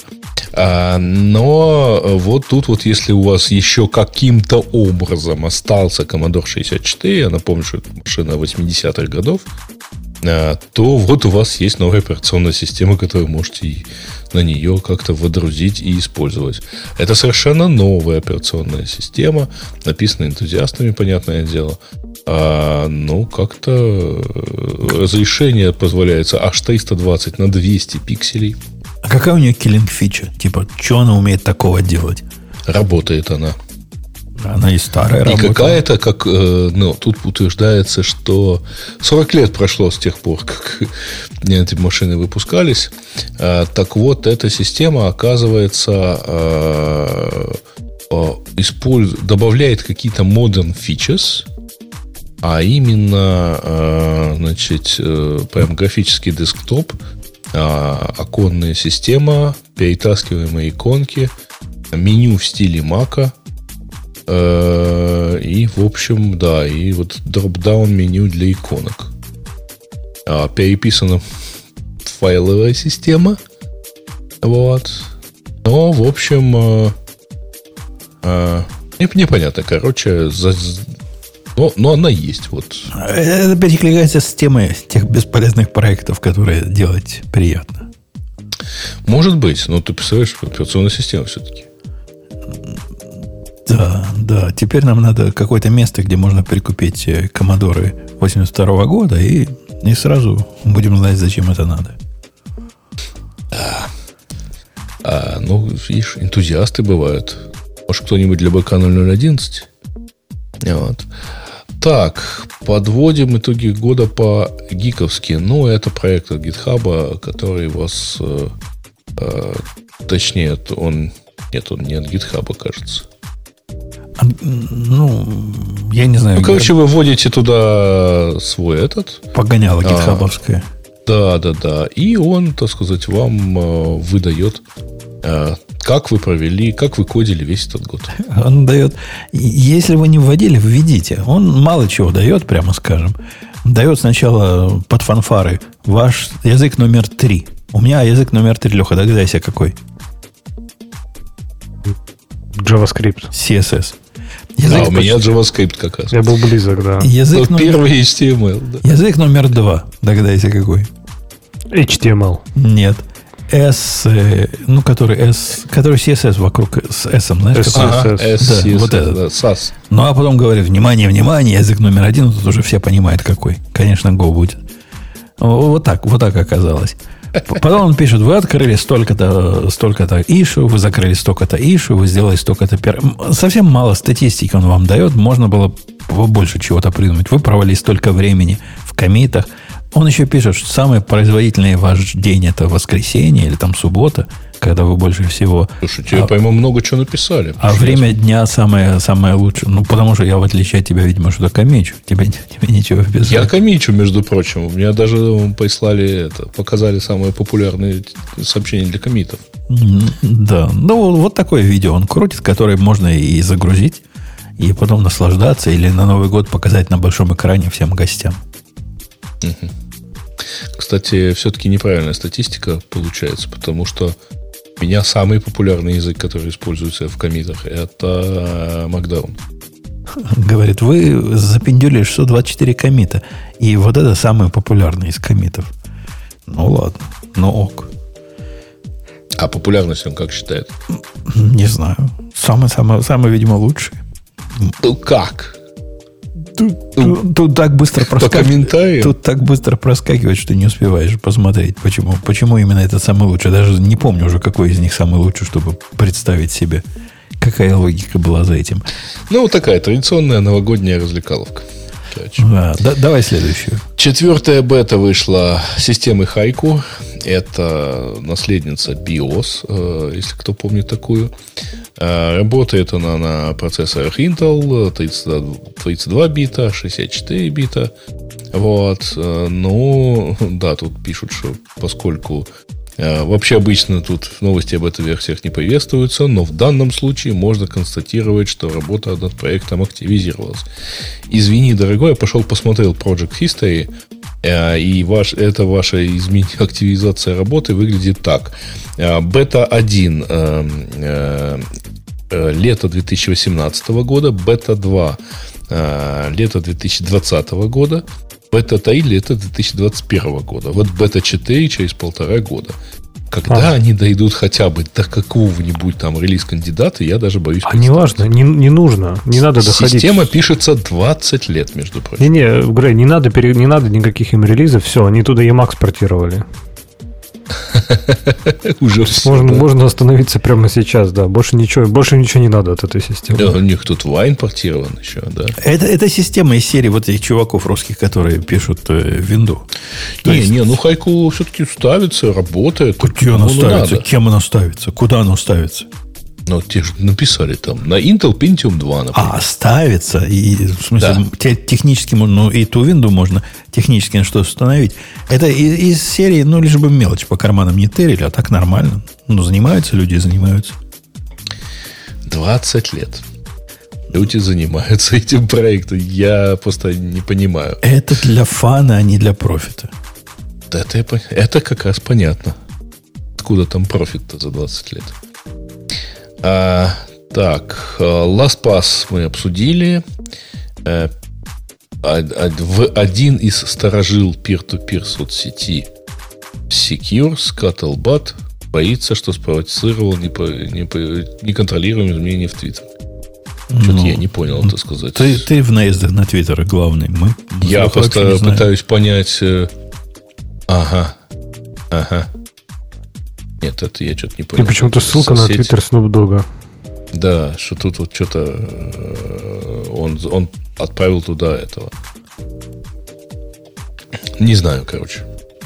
О чем эта новость, э, потому что там, конечно, какие-то пузырьки в этом болоте постоянно э, бурлят и всплывают, но... Э, Короче, HTTP клиент, который вышел, я уже два раза его везде привел, во всех наших каналах. Да, в Есть... прошлый раз уж точно был, по-моему. В прошлый раз его не было, он вышел только на этой неделе. Да? Да. Что-то мне показалось. Эм, ну, а, Леха, ну, мы да. с тобой в восторге, правильно? Все, все. Один из комментариев в, в канале в нашем особенно доставляет. В канале Daily Geek News последний комментарий был такой. Ямл в топку. Или что-то в этом, в этом роде. При том, что язык, которым HTTP клиент э, идеи определяется, он не YAML. Но YAML в томку. Ну, почему, почему не, не, не дать такой комментарий? А это балалайка для тех, кто вдруг пропустил все эти новости, для того, чтобы запускать HTTP э, или .rest файлы вне ID. Например, в э, CI вашем. То бишь, все, что вам надо, это всего лишь установление JRE, и JVM, и, и либо из контейнера запускаете, и будет вам счастье.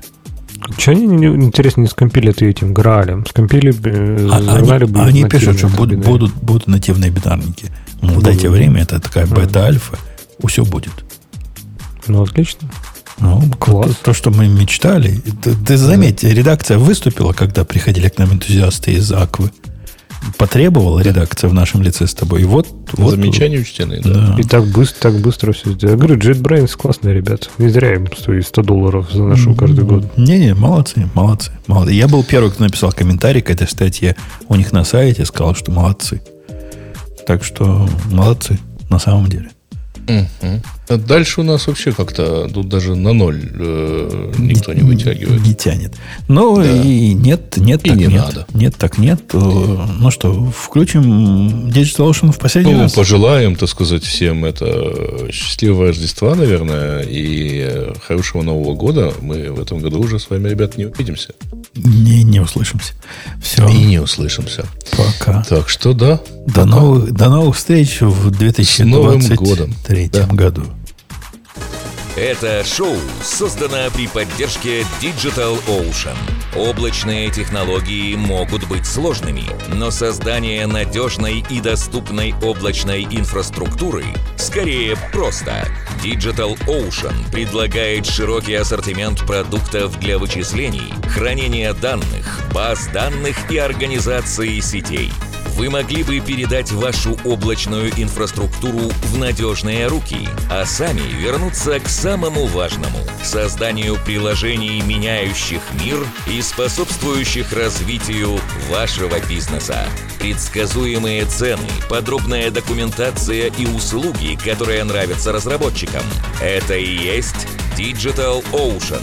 Получите поддержку на каждом этапе роста от команды из одного до команды из тысячи человек с помощью простых и мощных облачных технологий. Развивайтесь в Digital Ocean.